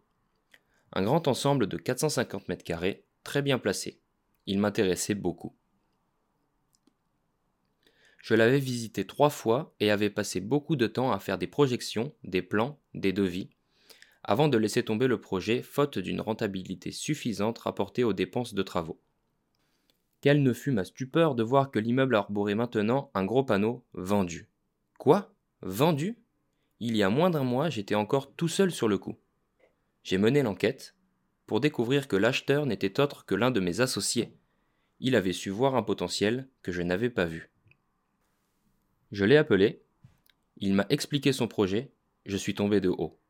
Je me suis rendu compte que j'avais un gros défaut qui me coûtait beaucoup d'argent. Il m'empêchait de juger au mieux des possibilités d'un bien. Ce défaut m'a fait rater plusieurs affaires, dont celle-ci qui aurait pu être hyper profitable si j'avais su la juger comme un robot. En l'occurrence, on parle d'un nombre à six chiffres. Encore aujourd'hui, je crois que je n'ai toujours pas encaissé cette erreur. En plus de ça, mon défaut me faisait perdre du temps, beaucoup de temps, que j'aurais pu consacrer à des occupations plus rémunératrices. Comme arrêter d'avoir ce défaut. Qu'est-ce qui m'a fait ne pas acheter cet immeuble et passer à côté d'une affaire en or? Une seule chose, je me projetais avant les visites. Je faisais des calculs de rentabilité, de négociation. Je me demandais combien j'allais mettre de locataires, combien les travaux allaient me coûter, si j'allais repeindre les communs ou revendre une partie. Tout ceci est absolument inutile. Je n'avais pas vu le bien, je ne savais rien du dossier. Les photos et le descriptif de l'annonce faisaient travailler mon imagination. Je perdais mon temps à rêver. Pire, une fois sur les lieux, j'étais obnubilé par mes premières pensées, même quand elles étaient irréalisables. J'occultais ainsi toutes les autres possibilités à trop vouloir voir se réaliser ma première idée. Si j'avais dans la tête de faire, par exemple, trois appartements meublés, je ne voyais plus que ça. Cette affaire était particulière et relève de stratégies d'achat-revente qui dépassent le cadre de ce livre, mais le problème est le même. Ne tombe pas dans le piège de te projeter trop tôt. Sélectionne un bien prometteur par rapport à ses possibilités. Appelle, prends des infos, fixe un rendez-vous et oublie tout jusqu'à la visite. C'est le meilleur service à te rendre. Maintenant, je me force à élaborer au moins trois scénarios différents pour chaque bien que je visite. Ça m'oblige à être créatif et à ne pas occulter de possibilités. Ça suffit parfois à faire la différence entre rien et beaucoup d'argent. Le temps de la décision. Après la visite, tu auras les premiers éléments en main. Tu pourras vérifier les loyers potentiels, calculer une rentabilité et surtout un cash flow.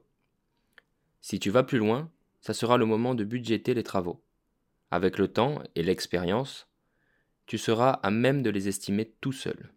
Mais si tu débutes, fais venir des entreprises. Elles te permettront d'affiner tes réflexions. Après quelques devis, tu vas prendre conscience de beaucoup de choses que tu n'avais pas identifiées au départ. Tu verras que, dans une rénovation, tout est lié. C'est une chorégraphie bien réglée. Les artisans te donneront des idées que tu n'aurais jamais eues tout seul mais les choix finaux t'appartiendront. Pas de recette miracle, rien ne remplace l'expérience. Les débuts seront peut-être compliqués, mais tu en apprendras un peu plus chaque jour. N'hésite pas à faire faire beaucoup de devis avant de trouver ton équipe. Au fil du temps, tu te façonneras une Dream Team qui sera à même de t'accompagner sur le long terme, et ainsi tout deviendra plus facile. Trop cher. Quoi qu'il arrive, il y a des chances que le bien soit trop cher. Tout est trop cher pour entrer dans la stratégie des investisseurs rentables. Il te faut donc définir une stratégie de négociation et surtout ta fourchette. Quel est le prix maximum que tu es prêt à payer pour coller avec tes projections de rentabilité? Commence tes propositions bien plus bas. Je sais, c'est probablement beaucoup plus bas que le prix demandé. Mais c'est la seule façon d'obtenir ce que l'on souhaite. Ce prix maximum est ton Graal, ta loi ultime, ta seule préoccupation.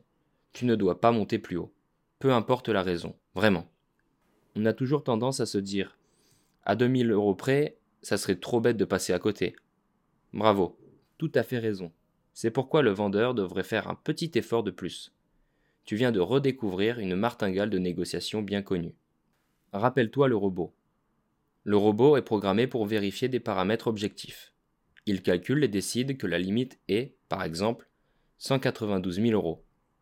Peu importe les éléments extérieurs, la présence d'autres investisseurs, les possibilités, le cash flow qu'on s'est imaginé déjà encaissé ou les beaux yeux de la propriétaire, il proposera un maximum de 192 000 euros et pas un centime de plus. Cette rigueur te garantit le meilleur avenir possible dans l'immobilier. Il faut bien mettre une limite quelque part. Tu sauras la placer si tu es confiant dans ton analyse et que tu es sûr de toi. C'est à toi de placer la limite. Tu es l'acheteur. Tu es en position de force. Tu mènes la négociation. Hors de question de subir les événements. Reste fort dans ta tête. Quoi qu'il arrive, ne jamais rentrer dans les enchères contre un autre investisseur. Ignorer complètement les facteurs extérieurs. Quelquefois, on va te dire qu'il y a une autre offre supérieure, qu'il faut rajouter 2000 euros et ça passe. À fuir. Les enchères sont dangereuses. Elles mobilisent l'affect, l'envie et la défiance. Elles se font passer pour un jeu pour mieux te faire oublier tes principes d'investissement. Concept clé. Imagine que ton ordinateur investit à ta place. Le processeur ne connaît pas l'urgence ou la beauté. Il ne s'intéresse pas aux facteurs extérieurs. Il traite et analyse les données pour fournir le meilleur résultat possible. Si quelque chose cloche, il coupe le programme. Les étapes à suivre. Étape numéro 1. Définir son business plan. Étape numéro 2. Éliminer l'affect. Étape numéro 3. Rester objectif, se poser la question qui parle? Les chiffres ou mes sentiments? Étape numéro 4. Penser au robot. Que ferait-il? Faire une offre et négocier. Comment gagner des milliers d'euros en une seule journée? Comment se rembourser tout son labeur et sa formation en un claquement de doigts? La performance se fait à l'achat. Le prix détermine tout, il est à la base de tout ton investissement. C'est lui qui fera la différence entre une rentabilité moyenne et un cash flow énorme. C'est lui qui pourra te sauver en cas de petits soucis pendant les travaux ou la mise en location. C'est lui qui te permettra de vendre avec une plus-value. C'est une assurance puissante pour ton futur. Tu dois bien garder en tête ces préceptes quand viendra le temps de faire une offre et de réagir à une contre-offre. On l'a vu au chapitre précédent, c'est souvent difficile de faire abstraction des projections mentales au moment de se retirer d'un dossier. Parfois, il faudra dire non, à ce prix, ça ne passe pas, et partir sans te retourner. Peu importe ton implication passée, le prix détermine tout. C'est à l'achat que tu peux gagner beaucoup d'argent en l'espace de quelques minutes. Une négociation bien menée et c'est souvent un ou deux d'équivalent salaire économisés. J'aime bien penser en équivalent salaire quand je fais des affaires dans l'immobilier. Quand il m'arrive de faire la fine bouche sur une plus-value, j'aime à redescendre sur terre en me disant Waouh, ok, tu viens de gagner l'équivalent de 3 ans de SMIC. Ça remet les choses en perspective. Le marché n'est pas notre marché. Dans mon activité sur Internet, j'ai très souvent des commentaires d'investisseurs, pas encore rentables, qui s'insurgent de ma méthode, arguant que les rentabilités que je présente ne sont pas réalistes. Dans leur région, ce n'est pas comme ça. Et de toute façon, cette rentabilité, c'est introuvable. Je dois être un affabulateur, ou j'ai sûrement de la chance, d'être dans un secteur profitable. Cet état d'esprit à lui seul révèle qu'ils n'ont pas encore saisi les possibilités sur le marché immobilier. Ils ne comprennent pas qu'en effet, en faisant pareil que tout le monde, on a les mêmes résultats que tout le monde. Les prix de base sur le marché sont en effet clairement en opposition avec notre méthode. Tout est trop cher. Ils sont calqués sur la valeur foncière en résidence principale ou sur de l'investissement locatif, autour de 5%. D'où vient ce phénomène? Les prix intègrent une certaine élasticité qui les fait varier autour d'un axe médian. Parfois, l'élastique se tend et se détend en fonction des qualités des biens et de la demande. Haut de gamme, belle prestation. L'élastique se tend, l'attraction augmente, le prix gonfle. À refaire, vétuste, mal placé. L'élastique se relâche, les prix se contractent. Pas beaucoup de biens disponibles sur un secteur. L'élastique se tend. Trop de biens, pas assez d'acheteurs. La tension diminue. Le marché a intégré cette élasticité. Mais c'est quoi le marché? Une vague entité impalpable? Un fantôme qui plane au-dessus des prix de l'immobilier? Non. Le marché est la somme de tous ces acteurs. Notaires, agents immobiliers, investisseurs, propriétaires, occupants, marchands de biens, banques, particuliers. Ils détiennent tous une partie de la vérité du marché et ce sont leurs actions qui déterminent les prix. Tous les acteurs s'accordent inconsciemment sur un consensus simple. Les prix doivent se trouver dans l'espace d'élasticité. Si c'est trop cher, l'élastique casse et c'est invendable. Pas assez cher, l'élastique gondole et ne joue plus son rôle, il faut augmenter le prix. Nous devons donc changer d'optique pour faire de bonnes affaires. En effet, en se contentant du marché basique et des règles établies, c'est l'investisseur non rentable qui a raison. On ne trouvera jamais de bonne rentabilité. Think outside the box. Tu dois penser autrement. Sors de la boîte. Le marché n'est pas notre marché. Mettons en place des stratégies. 1. S'intéresser aux biens où l'élastique est peu tendu. Beaucoup d'offres, pas beaucoup de demandes. C'est le cas des zones où le taux de logement vacant, information disponible facilement sur Internet, est important. S'il y a beaucoup de logements vides, la demande est comblée. L'élastique est détendu. L'acheteur est en position ultra dominante.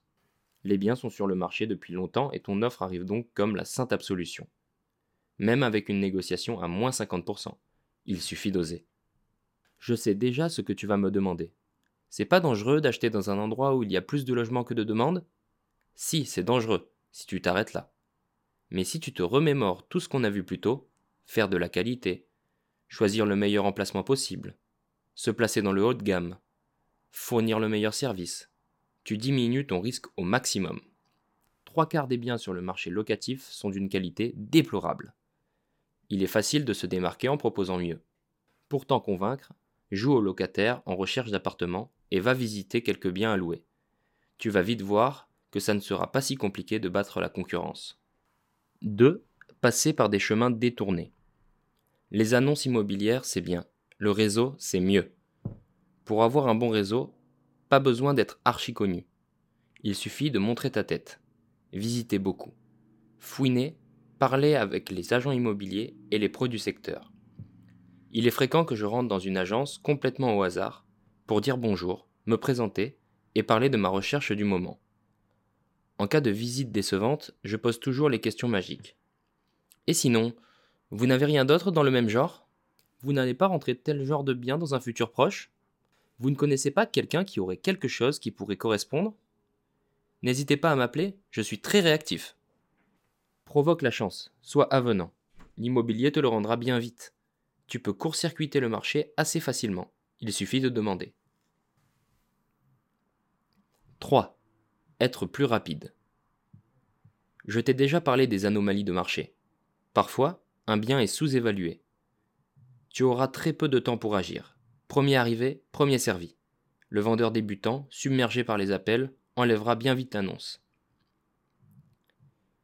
Il n'y a pas que les particuliers qui sont source d'anomalies de marché. Il m'arrive d'utiliser une version soft de cette technique lorsque je vends un immeuble à la découpe. Les problématiques des marchands de biens sont tout autres et la rapidité est souvent un facteur déterminant. Ainsi, tout est vendu en moins d'un mois et on n'en parle plus. Le temps, c'est de l'argent. Les agences, qui aiment également faire tourner leur stock rapidement, peuvent utiliser le stratagème pour leurs clients pressés ou pour toucher une commission rapide. 4. Acheter un lot. Un immeuble, plusieurs appartements d'un coup, comme au supermarché, quand tu prends de grandes quantités, c'est moins cher. 5. S'intéresser à des biens hors du marché. Si tu es à l'aise avec les travaux ou bien accompagné, c'est une niche très profitable. Ce que j'appelle les biens hors du marché, c'est tout simplement les biens dont personne ne veut. Des taudis impressionnants qui font fuir 90% des investisseurs. Pour cause, il faut être capable de se projeter et les projets sont lourds à mettre en place. Tu n'es ici plus en concurrence avec grand monde. Tu pourras donc te transformer en maître ultime de la négociation. On te payera presque pour débarrasser le vendeur. Sur ce genre de bien, la prudence est de mise. Les délais sont longs, les dossiers compliqués. Pas question de se précipiter. Il te faudra plusieurs visites, parfois une dizaine, de multiples rendez-vous avec des artisans de tous les corps de métier, faire appel à un architecte, un maître d'œuvre, des bureaux d'études. Le projet prendra au minimum un an et il faudra être capable de l'abandonner à tout moment si tu sens le vent tourner. Il faut donc que le jeu envaille la chandelle. On ne travaille pas sur un tel projet pour des clopinettes. Activez plus que jamais en mode robot. Restez objectif. Ne pas hésiter à tout arrêter si ça ne colle pas. Prévoir un minimum de 20% du coût des travaux en épargne de sécurité pleinement disponible pour parer aux aléas qui arrivent dans les grosses réhabilitations. Avoir déjà de l'expérience dans l'investissement locatif et du cash flow positif sur ses précédents biens. Ici, la banque sera beaucoup plus difficile à convaincre. Avoir beaucoup de temps libre le projet prendra systématiquement plus de temps que ce qui est prévu. Prévoir de pouvoir se libérer rapidement en journée en cas de problème. Tu l'as compris, ce genre de projet ne s'adresse pas aux débutants. Par contre, qui dit gros risque dit grosse rétribution. En échange du risque, le projet doit payer plus. Oser négocier. Ok, tu as la bonne affaire en vue Tu as tout bien étudié le robot a fait son boulot et a déterminé une fourchette de prix où tu seras le plus rentable possible, il est l'heure de négocier. Même dans le cas où c'est déjà une bonne affaire, il faut demander plus. Ça pourrait bien se passer. Une bonne affaire avant négociation l'est encore plus après. La négociation fait gagner beaucoup en peu de temps. Bien plus que toute autre activité dans le même intervalle. Imagine la puissance de la négociation sur toute une carrière d'investisseur rentable sur 10, 20 ou 30 ans, et autant de biens échangés. On parle en centaines de milliers d'euros. Tu oserais négocier pour plusieurs centaines de milliers d'euros? Les économiser en amont, c'est les retrouver dans ton patrimoine en aval. Ce qu'il y a de magique avec la négociation, c'est qu'on se prend vite au jeu une fois passés les blocages habituels du type Mais que va-t-il penser de moi? Réponse Rien de spécial. Tu as sûrement déjà vendu quelque chose. Je parie que tu as déjà dû baisser ton prix à la suite d'une négociation. Avec le recul, tu as probablement oublié cette vente et cette négociation. Tout ce qu'il te reste, c'est le prix final, pas ce que tu en voulais au début. Les vendeurs sont capables d'entendre raison et de baisser leur prix à la condition que la négociation soit objectivée et menée respectueusement. Utilise des arguments objectifs tels que l'état, l'emplacement, les travaux à effectuer, les difficultés pour emprunter plutôt qu'un bête, c'est trop cher. Tous les arguments sont bons. Quelques petits conseils qui payent beaucoup. 1. Avec un particulier, toujours préférer la négociation en face à face. Avec un particulier, les SMS ou Internet, c'est hors de question. Le téléphone passe encore, mais ça n'est pas optimal. Le face à face est le seul moyen de mettre efficacement le vendeur face à ses décisions. Un rendez-vous physique est nécessaire de trancher pour arriver à un résultat. Un rendez-vous physique nécessite de trancher pour arriver à un résultat. C'est plus engageant et cela te permettra de lire ton interlocuteur pour adapter ton discours. 2. Avec une agence. Tu peux négocier à distance. Les agences sont précieuses. Car si ton offre est bien argumentée, un bon agent la défendra bec et ongle. N'oublions pas que sa commission est soumise à la vente. Même si tu travailles à distance, préfère les offres écrites pour donner du poids à tes propositions. J'envoie toujours un email avec une offre écrite en pièce jointe. Ça permet à l'agent immobilier mal à l'aise à l'idée de présenter une offre massacrée de se dédouaner vis-à-vis du vendeur. Tu augmentes tes chances que ton offre soit présentée et acceptée. Voir une offre écrite a toujours plus d'impact. 3. Ne pas avoir l'air trop intéressé. Ça paraît évident, mais tes attitudes te jouent des tours. On a vite fait d'être emballé sur un bien qui sort du lot après 10 visites moyennes et 5 offres refusées. Poker face. Même si tu boues à l'intérieur, prétends toujours être sur plusieurs affaires. Sois détaché. Rappelle-toi que c'est l'acheteur qui est en position de force. 4. En fin de négociation. Souvent, rester sur un prix sans sourciller fonctionne bien. Pas besoin de toujours couper la poire en deux. Tu peux tenter la fermeté. Explique que tu es au bout de tes possibilités. La banque ne te suivra pas pour plus cher. C'est à prendre ou à laisser. Il sera toujours temps d'y revenir plus tard. 5. Tente le prix précis. 128 550 euros et pas un euro de plus. Une telle proposition interpelle le vendeur. Trop précise pour être choisie au hasard. Tu peux arguer que tu as tourné tes calculs dans tous les sens, tu ne peux pas aller plus haut que 128 550 euros. La banque a fait une simulation et te suit pour cette somme, pas un euro de plus. 6.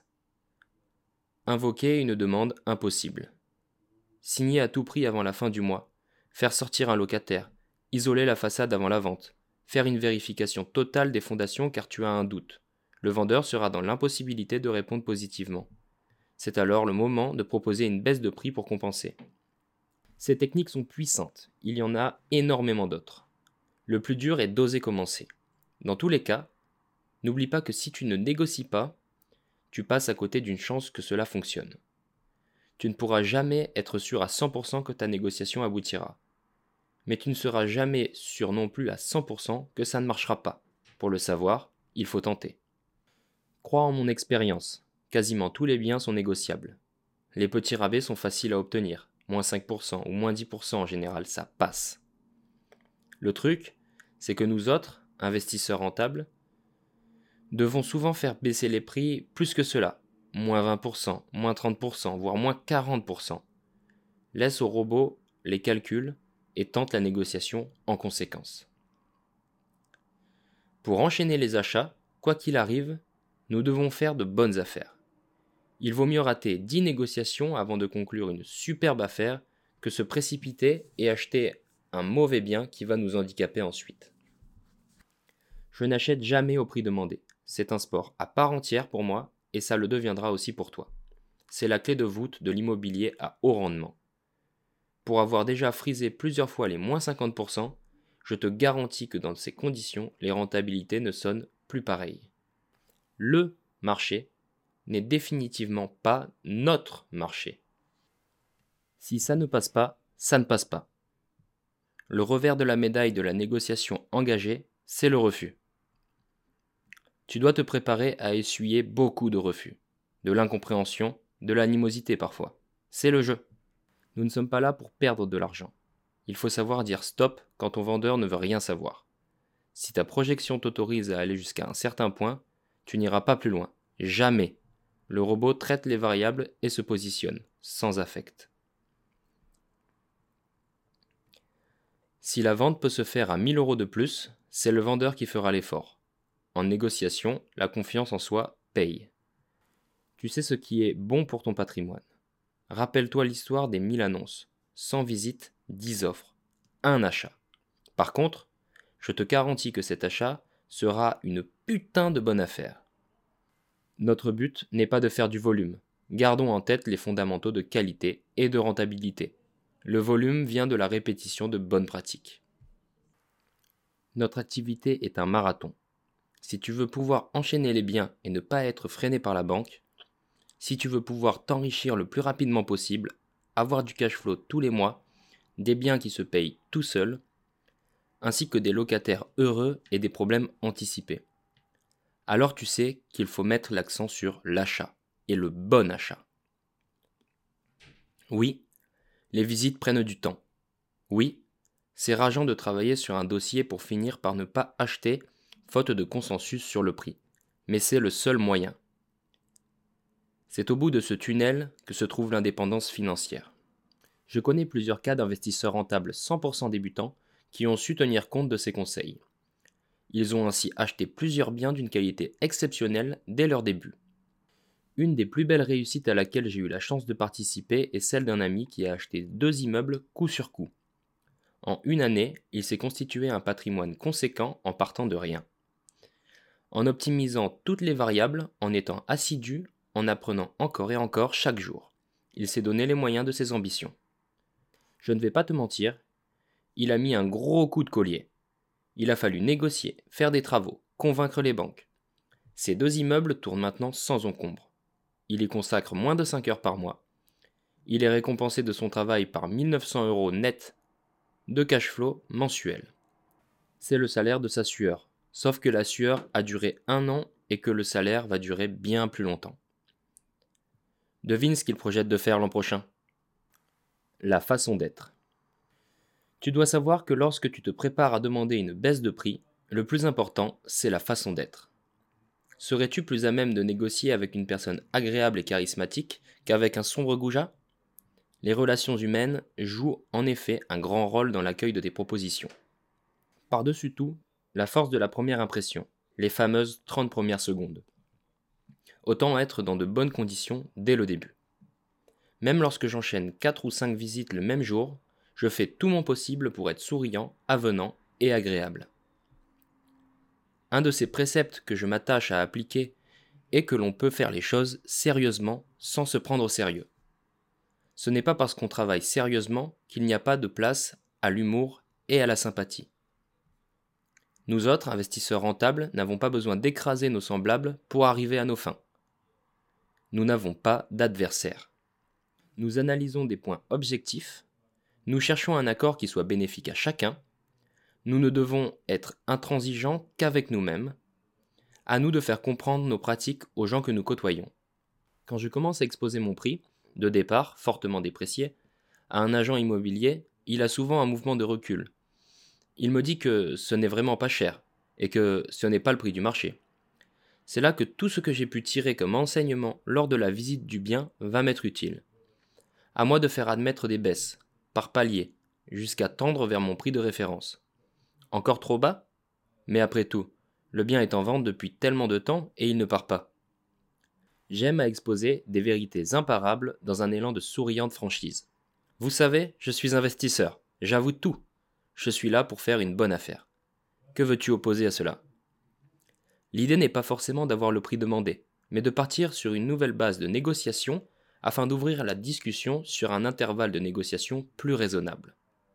En ayant du respect pour tes interlocuteurs et en prenant en compte leurs remarques, tu auras énormément d'impact.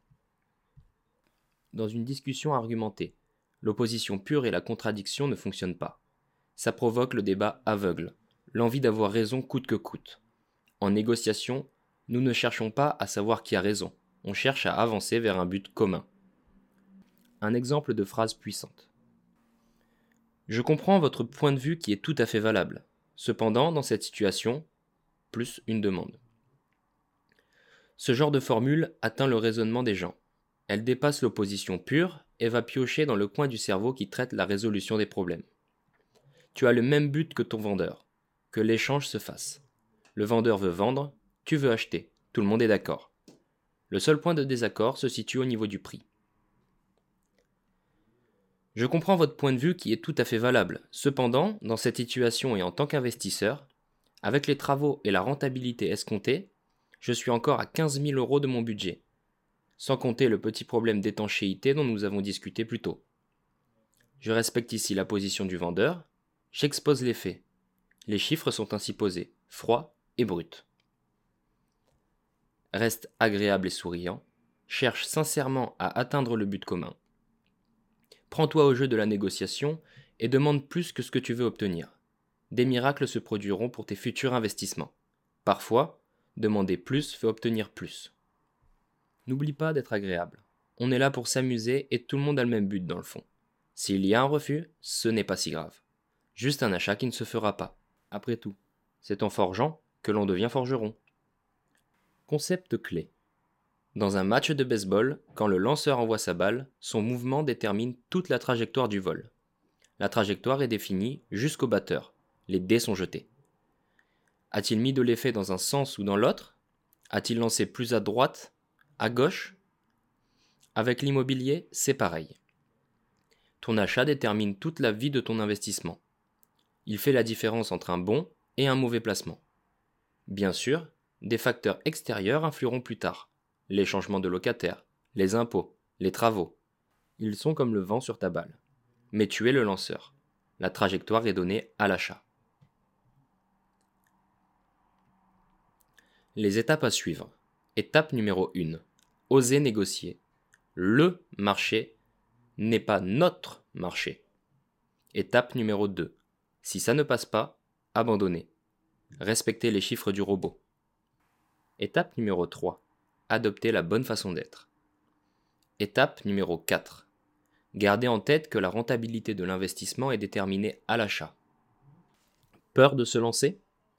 Comprendre et analyser ses peurs. Apprendre à les dépasser pour agir sans être influencé par des pensées limitantes. Une histoire de chat et de cerveau reptilien. À lire et à relire au moment de te lancer si tu es du genre à avoir du mal à passer à l'action. Beaucoup d'investisseurs débutants souffrent du syndrome du chat qui sursaute. En fais-tu partie? Il est très facile de faire sursauter un chat domestique. Le moindre bruit, un geste brusque, et c'est gagné. Le minou se hérisse et déguerpit. Son instinct hérité de ses ancêtres chasseurs lui ordonne d'être toujours en alerte. Même quand il dort, ce n'est que d'un œil. Il peut toujours s'échapper en une fraction de seconde. Même un chat né en captivité qui n'a jamais connu la faim, les luttes territoriales ou une quelconque maltraitance adopte le même comportement. Nous sommes comme les chats. Notre cerveau a hérité des problématiques de nos ancêtres. Ils ne vivaient pas comme nous dans le confort et la sécurité actuelle des pays développés. Il y a plusieurs dizaines de milliers d'années, la vie n'était pas facile. Le simple fait de se maintenir en bonne santé pendant une longue période était déjà une prouesse en soi. Le cerveau reptilien, siège des plus élémentaires de nos fonctions, est à l'origine des comportements instinctifs de survie, tels que les réflexes d'attaque ou de fuite.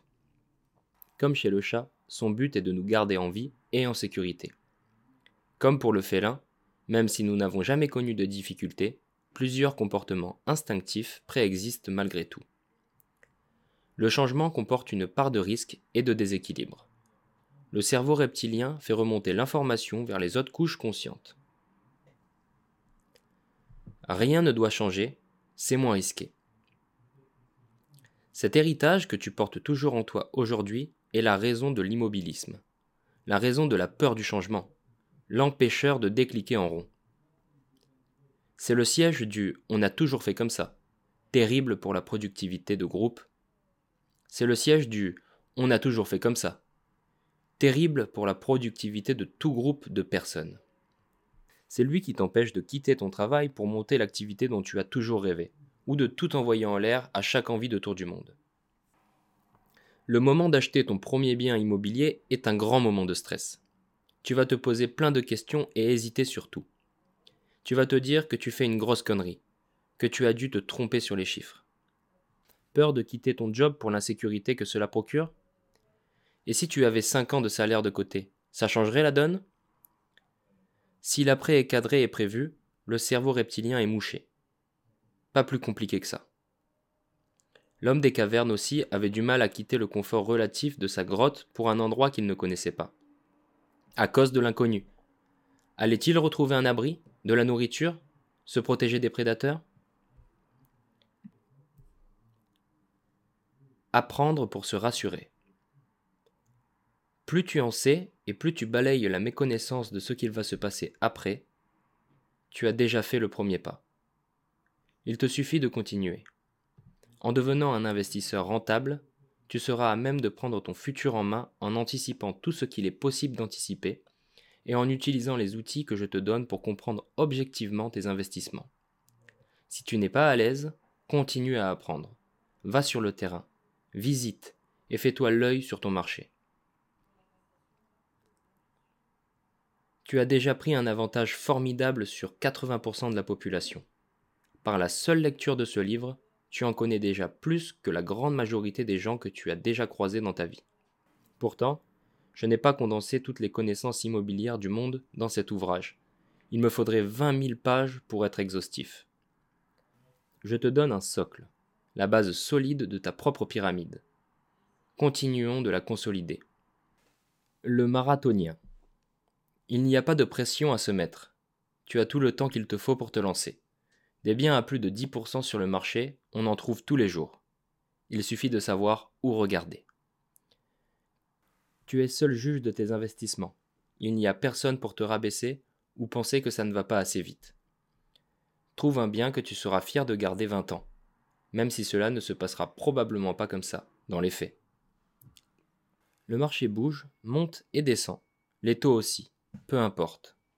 C'est arrivé avant et ça arrivera encore, avec ou sans toi. En connaissant les fondamentaux, tu sauras t'adapter et prendre en compte la nouvelle donne si nécessaire. Une base solide pour des connaissances qui ne feront qu'augmenter au fil du temps. Habitude, ambition et action. Certains commencent par des studios, d'autres par un immeuble. Il n'y a pas un parcours meilleur qu'un autre. Commence à hauteur de tes possibilités. Si tu as ce livre entre les mains, il n'y a pas de hasard. Tu as commencé à provoquer la chance. De grandes ambitions mènent à de grandes réalisations. Il faut que tu te prépares au fait que de nombreuses personnes ne te comprendront pas, notamment des banquiers, des agents immobiliers, tes amis ou ta famille parfois. C'est le jeu. Certains cherchent à aller plus loin, d'autres se contentent des miettes ou n'ont simplement pas appris à faire mieux. On a toujours fait comme ça je voudrais te parler du pouvoir des habitudes. Les habitudes sont bien plus puissantes que le travail et la volonté. Tu l'as sûrement déjà expérimenté par le passé. Faire un peu chaque jour est plus efficace que de vouloir en faire trop d'un seul coup. Ne pas être assidu et se décourager. Je n'ai pas écrit ce livre d'une traite. Cela aurait été mission impossible. J'écris un petit peu chaque jour. Mon habitude indolore me permet d'abattre un énorme travail, là où ma volonté m'aurait probablement très vite abandonné si je m'étais acharné. Commence par éplucher les annonces, un peu chaque jour, puis des visites. Ton œil s'exerce, ton cerveau se forme tout seul. Quand tu seras prêt, viendra le temps des offres et de la négociation. Le plus dur, c'est de commencer. Tu verras qu'après deux semaines, le corps et l'esprit s'habituent à toute nouvelle activité. Elle devient comme une seconde nature. C'est le cas du sportif en herbe qui expérimente les pires courbatures du monde au début de son entraînement, ou du jongleur débutant qui est incapable de jongler pendant plus de 5 secondes, avant qu'un déclic se produise d'un seul coup. As-tu déjà sauté à l'élastique? Le point commun de presque tous les sauteurs, ils sont transis de peur à l'idée même de sauter. Ils hésitent lorsqu'ils se hissent sur le parapet. Il se passe d'interminables minutes avant qu'ils ne fassent enfin le grand saut. Pourtant, après coup, tous sont très heureux d'avoir sauté. Ils sont joyeux et ne regretteraient pour rien au monde leur choix. On a l'impression de ne plus être face à la même personne que celle qui devait sauter un peu plus tôt. Qu'avons-nous en commun avec le sauteur? L'action. L'action guérit la peur. L'action est le remède miracle à la peur. La peur nous immobilise et nous empêche d'utiliser notre réflexion. Notre cerveau reptilien se met en mode survie. Quand nous agissons enfin, le miracle opère et nous retrouvons nos pleines capacités. L'inquiétude n'est jamais utile. Ou on agit et on cesse de s'inquiéter, ou on n'agit pas et on cesse de s'inquiéter. Les étapes à suivre. Étape numéro 1. Prendre conscience des biais induits par son cerveau reptilien. Étape numéro 2. Se former pour se préparer à la suite et lever ses derniers doutes. Étape numéro 3 en faire un peu chaque jour plutôt que se précipiter. Étape numéro 4. Agir à la hauteur de ses ambitions. Étape numéro 5. Penser long terme. Étape numéro 6. L'action guérit la peur. Qu'est-ce qu'un bon investissement? Sais-tu reconnaître les préceptes d'un bon investissement? Faisons le point. Sous le marché, tu achèteras. Acheter sous le prix moyen du marché t'assure une plus-value latente, même sans travaux, même sans rien toucher. Un rabais de 10% est le strict minimum à viser pour compenser les frais de mutation. Tu n'as pas à rougir d'être exigeant avec tes investissements. Le but est de trouver un bien sous-évalué par rapport aux autres biens du même type sur le même secteur. Peu importe le moyen d'y arriver. Travaux, négociations, réseau, achat en lot, division. À force de visiter, tu connaîtras les prix de ton marché sur le bout des doigts. Si tu as besoin d'aide, tu trouveras facilement les statistiques sur Internet. À force de visiter, tu connaîtras les prix de ton marché sur le bout des doigts. Si tu as besoin d'aide, tu trouveras facilement des statistiques sur Internet. Une simple étude comparative sur le bon coin t'en dira déjà beaucoup. Viser un prix au mètre carré compétitif, c'est une sécurité de plus pour l'avenir. Le cash flow, ta priorité deviendra. Ta priorité absolue est de dégager un cash flow. Les pourcentages de rentabilité, c'est bien joli pour comparer des biens entre eux, mais ça ne finance pas les investissements. Ce qui doit rentrer dans ta poche, c'est de l'argent. De l'argent tous les mois après avoir payé ton crédit et tes impôts. Voilà qui me parle. Si tu débutes, pour savoir quoi viser pour atteindre une situation de cash flow avec un montage patrimonial à l'IR, pour une tranche d'imposition moyenne, il faut viser 10% à 12% de rentabilité minimum. En dessous, tu n'es pas rentable. Bien sûr, aucun bien n'est affiché à la vente avec une rentabilité de 10%. À toi d'être créatif pour agir sur les leviers qui vont augmenter la rentabilité. 1. Un loyer plus haut amélioration du bien, travaux, décoration, division, colocation, location meublée, location courte durée, petite surface. 2. Un prix de revient plus faible, négociation, division, revente de l'eau, grosse réhabilitation, aide et subvention pour travaux. 3. Une optimisation fiscale. Créer du déficit avec des travaux. Choix d'un régime à l'IS, en meublé, amortissement des biens, option pour le régime réel plutôt que le forfait. L'emplacement, jamais tu ne négligeras. Ce qu'il faut garder en tête, c'est qui sont tes locataires et pourquoi ils voudraient habiter là. Beaucoup d'investisseurs privilégient les centres-villes. Ça n'est pas une mauvaise stratégie en termes de revente. Les biens s'échangent vite. Revers de la médaille, l'immobilier est cher et la concurrence féroce. Un emplacement en périphérie ou dans une ville plus petite peut aussi être très bon. Ce qui fait la valeur du bien, c'est aussi ce qui l'entoure. Les commerces, les points d'intérêt, les lieux touristiques, les bassins d'emploi. Un bon emplacement n'est pas forcément le centre-ville, mais le centre-ville en est un. Les biens doivent être en adéquation avec leur emplacement et correspondre au public visé. Avoir une école maternelle à proximité est un atout, sauf si ton bien est une studette pour étudiants. Des travaux d'amélioration, tu feras. Il n'y a pas de meilleur moyen d'apporter une plus-value immédiate à ton investissement et de défiscaliser. Tes chances de louer vite et cher augmentent. Les bons locataires sont soucieux de leur confort, ils recherchent des biens de qualité, une décoration sympa, pile ce qu'on propose. Les travaux feront baisser ton imposition et te permettront de revendre à un prix plus élevé en cas de besoin. À hauteur de tes possibilités, tu t'impliqueras. Commencer d'emblée avec un immeuble est possible, mais attention à ne pas négliger la mise en route de ton investissement. Ce n'est pas parce que le dossier est bien ficelé qu'il se mettra en place sans rien faire. Tu dois avoir en tête que le temps d'optimiser tous les rouages de ta machine à sous, tu devras t'impliquer personnellement. Il y aura des avances de trésorerie à prévoir. Les travaux devront être suivis, les entreprises guidées, les recherches de locataires et les visites prennent du temps. L'administratif est contraignant à mettre en place. Attention de ne pas viser trop haut dès le début. On a tôt fait de croire que tout est trop facile et de sous-estimer le temps passé au front. Quoi qu'il arrive, voici ma règle d'or. Toujours conserver un an d'esprit tranquille. Qu'est-ce que j'entends par là? Toujours un an de loyer de côté. Cette épargne de sécurité te sauvera en cas de problème. Retard de travaux, vacances locatives, impayés, sinistres.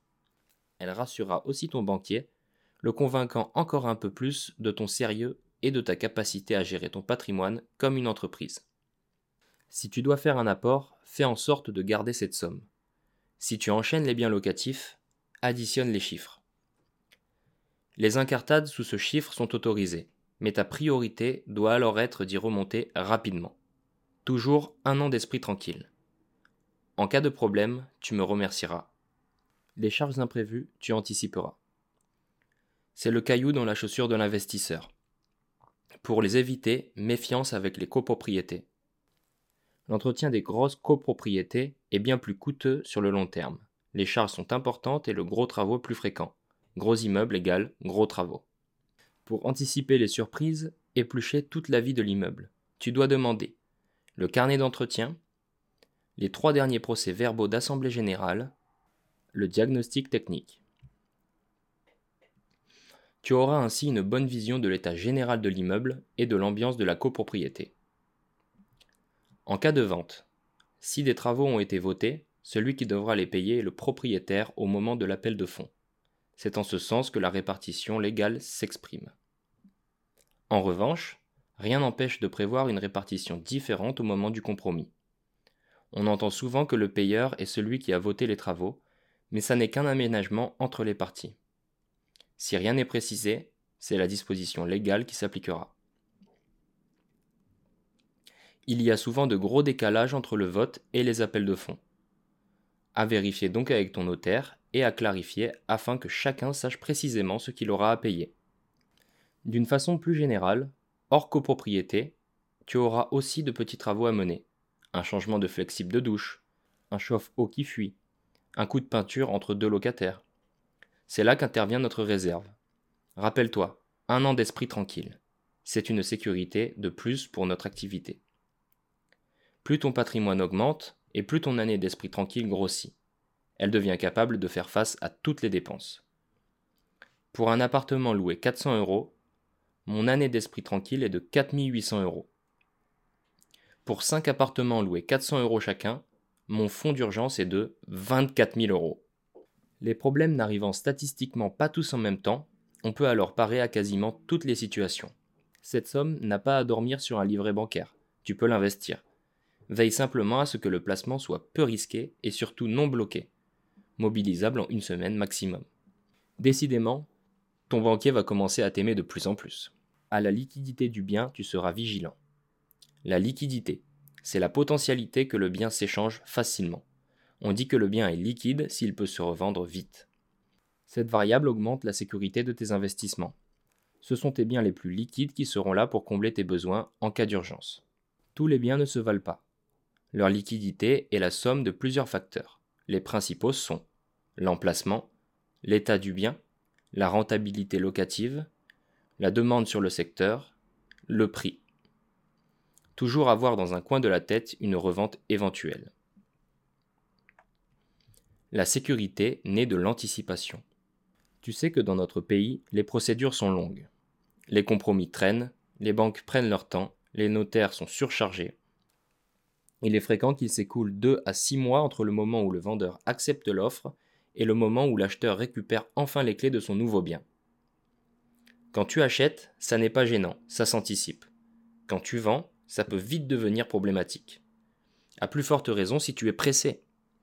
Un bien de qualité sera plus liquide et te permettra de contracter des délais et d'agir sur les seules variables sur lesquelles tu as un vrai pouvoir, trouver un acheteur et vendre à un bon prix.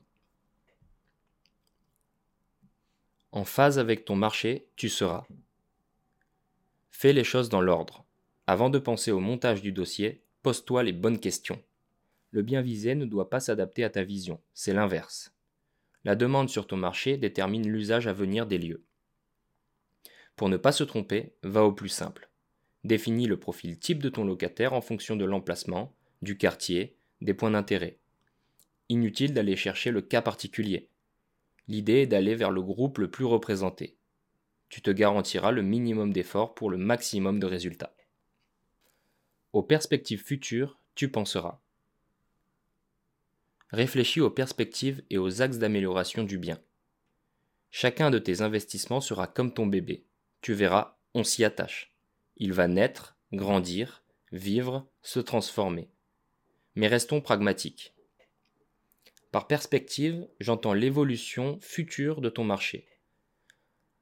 un immeuble dans une petite ville très ouvrière où l'employeur unique est une grosse multinationale susceptible de délocaliser. Ça n'est pas une très bonne perspective. Mais ton bien aussi peut évoluer. Restons ouverts aux bonus cachés. Quelquefois, tu trouveras des biens avec des bonus inexploités. Les plus fréquents sont les greniers, les combles aménageables, certaines dépendances, terrains, maisons attenantes, local commercial à l'abandon. J'adore ces biens, ils sont remplis de potentiel, mais je n'ai pas choisi le mot bonus par hasard.